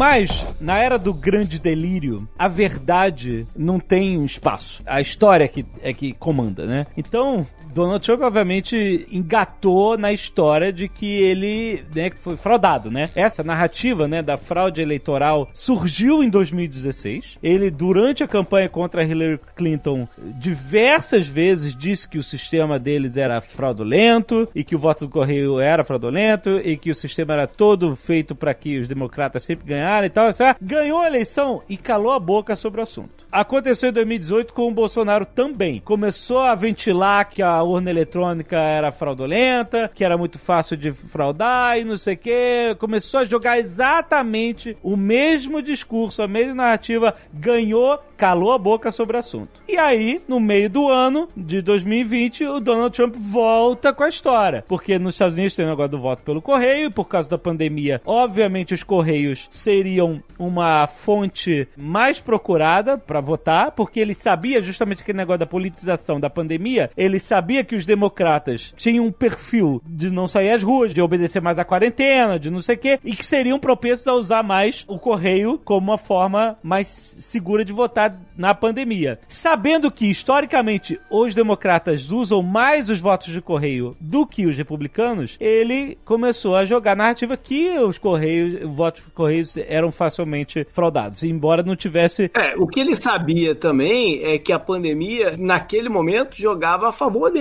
né, em termos de, de presença na- nas urnas, porque pelo mapa político, o Trump ganha nas cidades pequenas do interior e perde em todas as capitais ou cidades maiores de todos os estados. Uhum. Onde é mais problemático o agrupamento de pessoas? É na cidade grande, não é na cidade pequena. Então, se ele conseguisse minar o voto pelo correio, ele ia minar uma parcela, um percentual grande de eleitores. né? Sim. Então, foi esse o caminho. Acabou que não funcionou também, porque o voto de correio foi aceito e foi num número altíssimo. O voto correio, ele sempre existiu aqui, não é, não é novo, não criaram por causa da pandemia. Ele existe desde a Guerra Civil. O próprio Trump utilizou Sempre voto votou pelo do correio. É, sempre votou pelo correio. Ele, porque o domicílio dele eleitoral é na Flórida e ele mora em Nova York. né? Então ele sempre votou pelo correio. A parada existe desde sempre, né? desde a Guerra Civil, porque rolou uma eleição presidencial no meio da Guerra Civil. Então eles encontraram um jeito dos soldados votarem no, no- no presidente. né? O índice de fraude verificada no voto correio, historicamente, ele é quase nulo. né? Então eles sabiam disso. É, é, foi só uma manipulação de informação e somada a tirar verbas do correio para dificultar o, o processo, né? Um monte de coisa. Isso aconteceu aí, desde o meio do ano. O Correio é uma instituição pública americana fodida. porque eles não podem, por lei, é, lucrar como uma empresa privada, etc, né? Fazer produtos. Tem polícia do correio. Polícia do Correio. O Cano falou isso por causa de Brooklyn Nine-Nine. ah, olha só, tá de um episódio de Brooklyn Nine-Nine, tenho certeza. E o correio também é, ele tem que obedecer uma, uma série de demandas por lei e tal, que faz com que eles estão sempre fudidos de grana. E aí o que acontece? No meio do ano, os correios sinalizam assim: olha, vai ter um influxo muito maior de votos pelo correio por causa da pandemia e a gente precisa de mais verba para poder atender e entregar os votos pelo correio, né? A tempo da contagem dos votos. E ele começa justamente nessa época que o correio começa a pedir dinheiro, ele começa justamente a tirar dinheiro. Foi uma briga dele falando que queria defund de correio. É, Exatamente. então essa briga ficou, ele, ele criando a narrativa da fraude, embora, assim, a narrativa que ele emplacou até depois da eleição era que havia uma fraude sistemática. Sistemática. Tinha teoria da conspiração vergonhosa dizendo que os democratas, olha, caraca, cara, adultos falando isso, brasileiros, que os democratas mandaram imprimir cédulas na China e que o Donald Trump foi espertíssimo e, e mandou imprimir as cédulas com uma marca d'água, sem falar nada pra ninguém, pra eles saberem quais são as cédulas verdadeiras. Olha o nível de delírio que adultos que sabem ler e escrever, sabem ler e escrever. É, não, não, não, mas sabe ler as letras, não sabe interpretar o que tá lendo, que é um dos grandes problemas da humanidade atualmente, né? São duas coisas diferentes. As pessoas acreditam, esse é o grande delírio. Então, adultos, adultos acreditam e propagam essas mentiras. É tão absurdo, eu, eu falar de mentira, parece até que eu tô dando pô, é de um nível tão absurdo essa história, enfim. Vamos lá. Ele perdeu, é, a gente já falou aqui que perdeu em vários estados e tal, a- a- as margens são grandes, é, não existe nenhuma prova de fraude sistemática que tivesse a capacidade de obter um resultado desse, mas ele vai cair atirando, né? Ele vai manter a história pra sempre de que foi fraude, Sim. porque não importa a verdade. Porque além do medo dele de ser preso quando sair da presidência, ele é um, do- um dos maiores ególatras vivos da história da humanidade, inclusive. Isso é verdade. Ele é muito ególatra. E essa derrota carimba na testa dele um carimbo de loser. Porque nos últimos 100 anos, só quatro presidentes não conseguiram dois mandatos. Foi o Bush pai, que perdeu pro Clinton, o Jimmy Carter, que perdeu pro Reagan, o Herbert Hoover, que não tinha como se reeleger porque ele era o presidente na época do crash da Bolsa de Nova York. Aham. E o Gerald Ford, que ele na verdade nunca foi eleito. Ele era vice do Nixon, né? Aham. E aí ele perde pro Carter depois. Então ele tá num, num hall limitadíssimo de, de pessoas que foram derrotadas tendo a máquina do governo a seu favor. Pois é. E pra ele isso é um poço sem fundo de vergonha. Ele admitir que ele é um loser. Mas veja, essa eleição foi a eleição que o, o Biden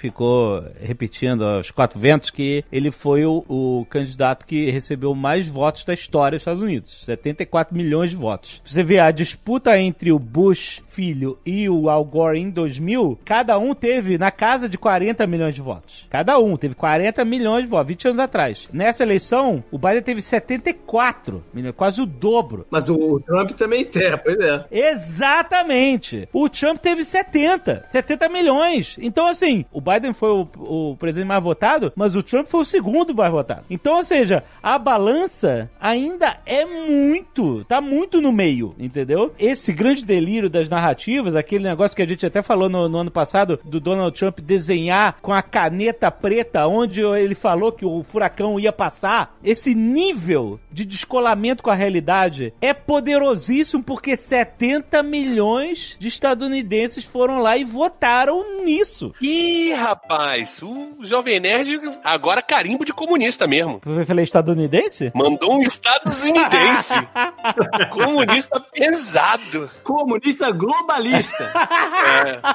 Mas no resultado final, o Biden teve 81 milhões de votos e o Trump 74. Ah, então, ah, tá, porque veio mais, então. Enfim, eu tava com os números na época da eleição, então, beleza. Aham. É, mas é, é a ordem Não, mas é coisa pra falar. cacete, É. né? É muita coisa, exato. E o fato é que por toda essa hum, ficção que se criou ao redor dele, ele não pode nunca estar errado, nunca tá, né? não- ele perder significa que ele estava errado. Então por isso que ele vai manter sempre o discurso de que ele não perdeu, que ele foi golpeado, vamos dizer assim, e vai sair sem grandes entregas de cerimoniais nem nada, até porque ele está usando esses 50 dias, né, entre eleição e, e a posse, a, a passagem de poder, com numa grande vaquinha online, né, para arrecadar dinheiro para os processos legais que ele vai botar no bolso, obviamente, e vai construir aí a sua base para os próximos anos com o que quer que ele vá fazer, porque temos que se lembrar o Mas seguinte. o, o Steve Bannon foi preso por causa disso, hein? Pois é, mas ele, ele vai, ele vai o preso por outras razões. no, É. no bolso. Mas ele, ele vai ter agora um canal de televisão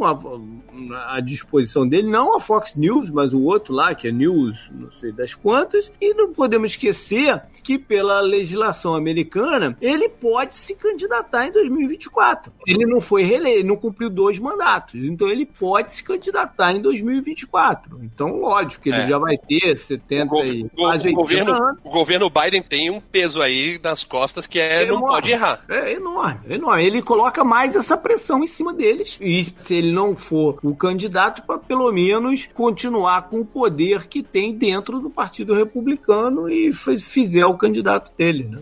Não, mas o JP, vale entender se o Partido Republicano vai estar interessado nisso daqui a quatro anos, né? Depende, o Partido Republicano não. Tem um ou outro falando aí que ele tem que logo admitir e entregar o que tem que mas a maioria não, porque tem- eles estão com medo de perder os votos dessa galera. Essa galera que votou no Trump não, não, não tá votando essencialmente no Partido Republicano, tava votando no Trump. Eles têm essa noção. Aham. né? Então ele sabe que se perder essa galera, ele não tem chance nenhuma. Então eles vão ter que tentar manter tudo aí numa balança muito delicada. E o Tiririca falou lá em 2000, 2010? É, Foi isso que ele falou? Pior que tá, não fica. Maldito. É, maldito.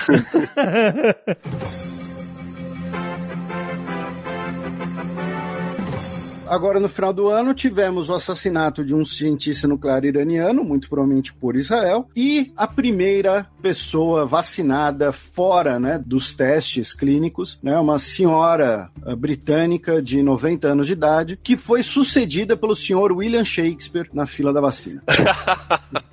É, um cara chamado, um, um velhinho chamado William Shakespeare foi vacinado. Esse eu acho que é bem velho, né? Pelo jeito, né?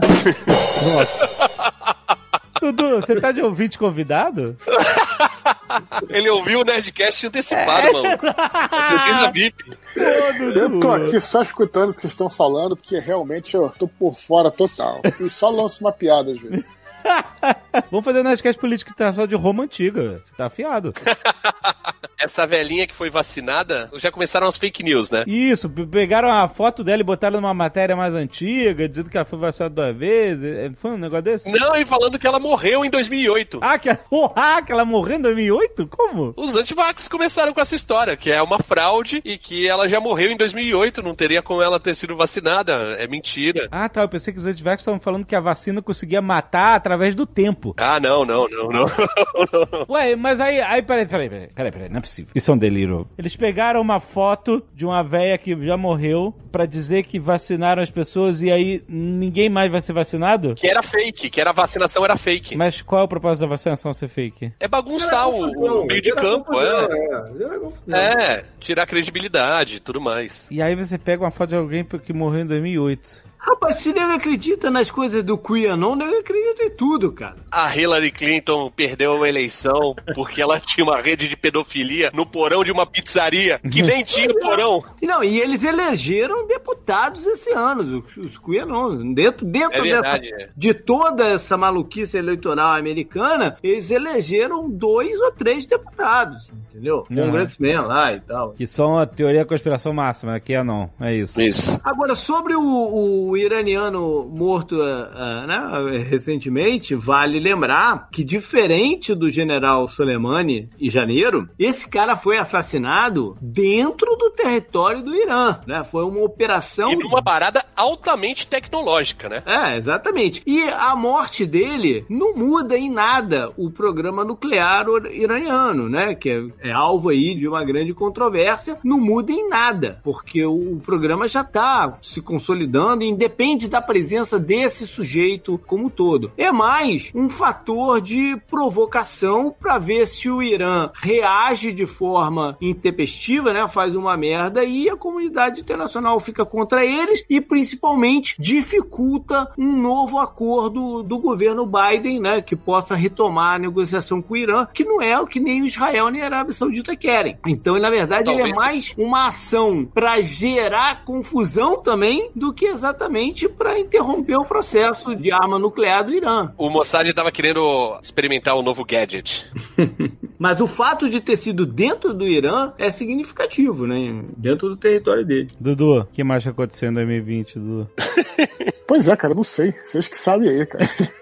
Eu tô assistindo aqui minhas séries. Durante a gravação,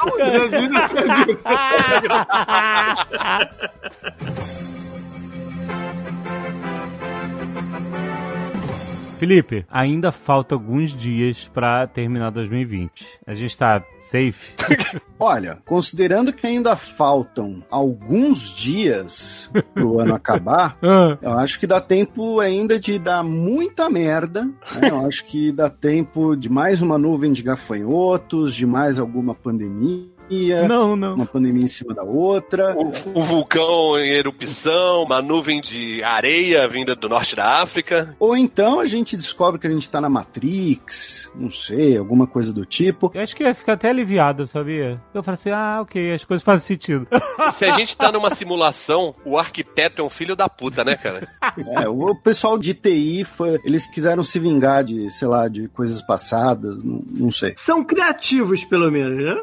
Sabe que eu ouvi outro dia um vídeo do Neil deGrasse Tyson que se você cria um programa de computador com inteligência artificial, etc., com um mundinho artificial, toda uma simulação, etc., você é o ser superior daquele mundo. Uhum. Se nós somos uma simulação, o nosso ser superior pode ser algum alienígena no, no porão dos pais. Ah, como a gente estava deixando de fora? Pera aí. O fato é, é isso aí, é, o fato é isso aí. Um, um, um ex-general israelense disse que Israel e Estados Unidos têm contato com uma federação alienígena e que o Donald Trump queria jogar isso no ventilador. Olha aí, é o que faltava para terminar 2020, meu. E, inclusive, fica aqui o meu desejo pro final de 2020 e início de 2021. Posse do Biden 20 de janeiro. Uhum. Ou seja, senhor Donald Trump, você tem algumas semanas aí pra jogar a chave da área 51 na galera, abrir todos os arquivos, mostrar foto dos corpos de Roswell e dizer que o F-22 é baseado em tecnologia alien. E, e, agora, e que os aliens apresentem os planos de construção das pirâmides. Isso é fundamental. Tem duas palavras que devem ser grifadas e olhadas com bastante atenção. Ah. Federação Galáctica. Isso quer dizer que é Astacheran que está em contato com Israel e com os Estados Unidos, tá? Ah, meu Deus. Só isso. Astacheran está em contato. Tocando já garantiu dele.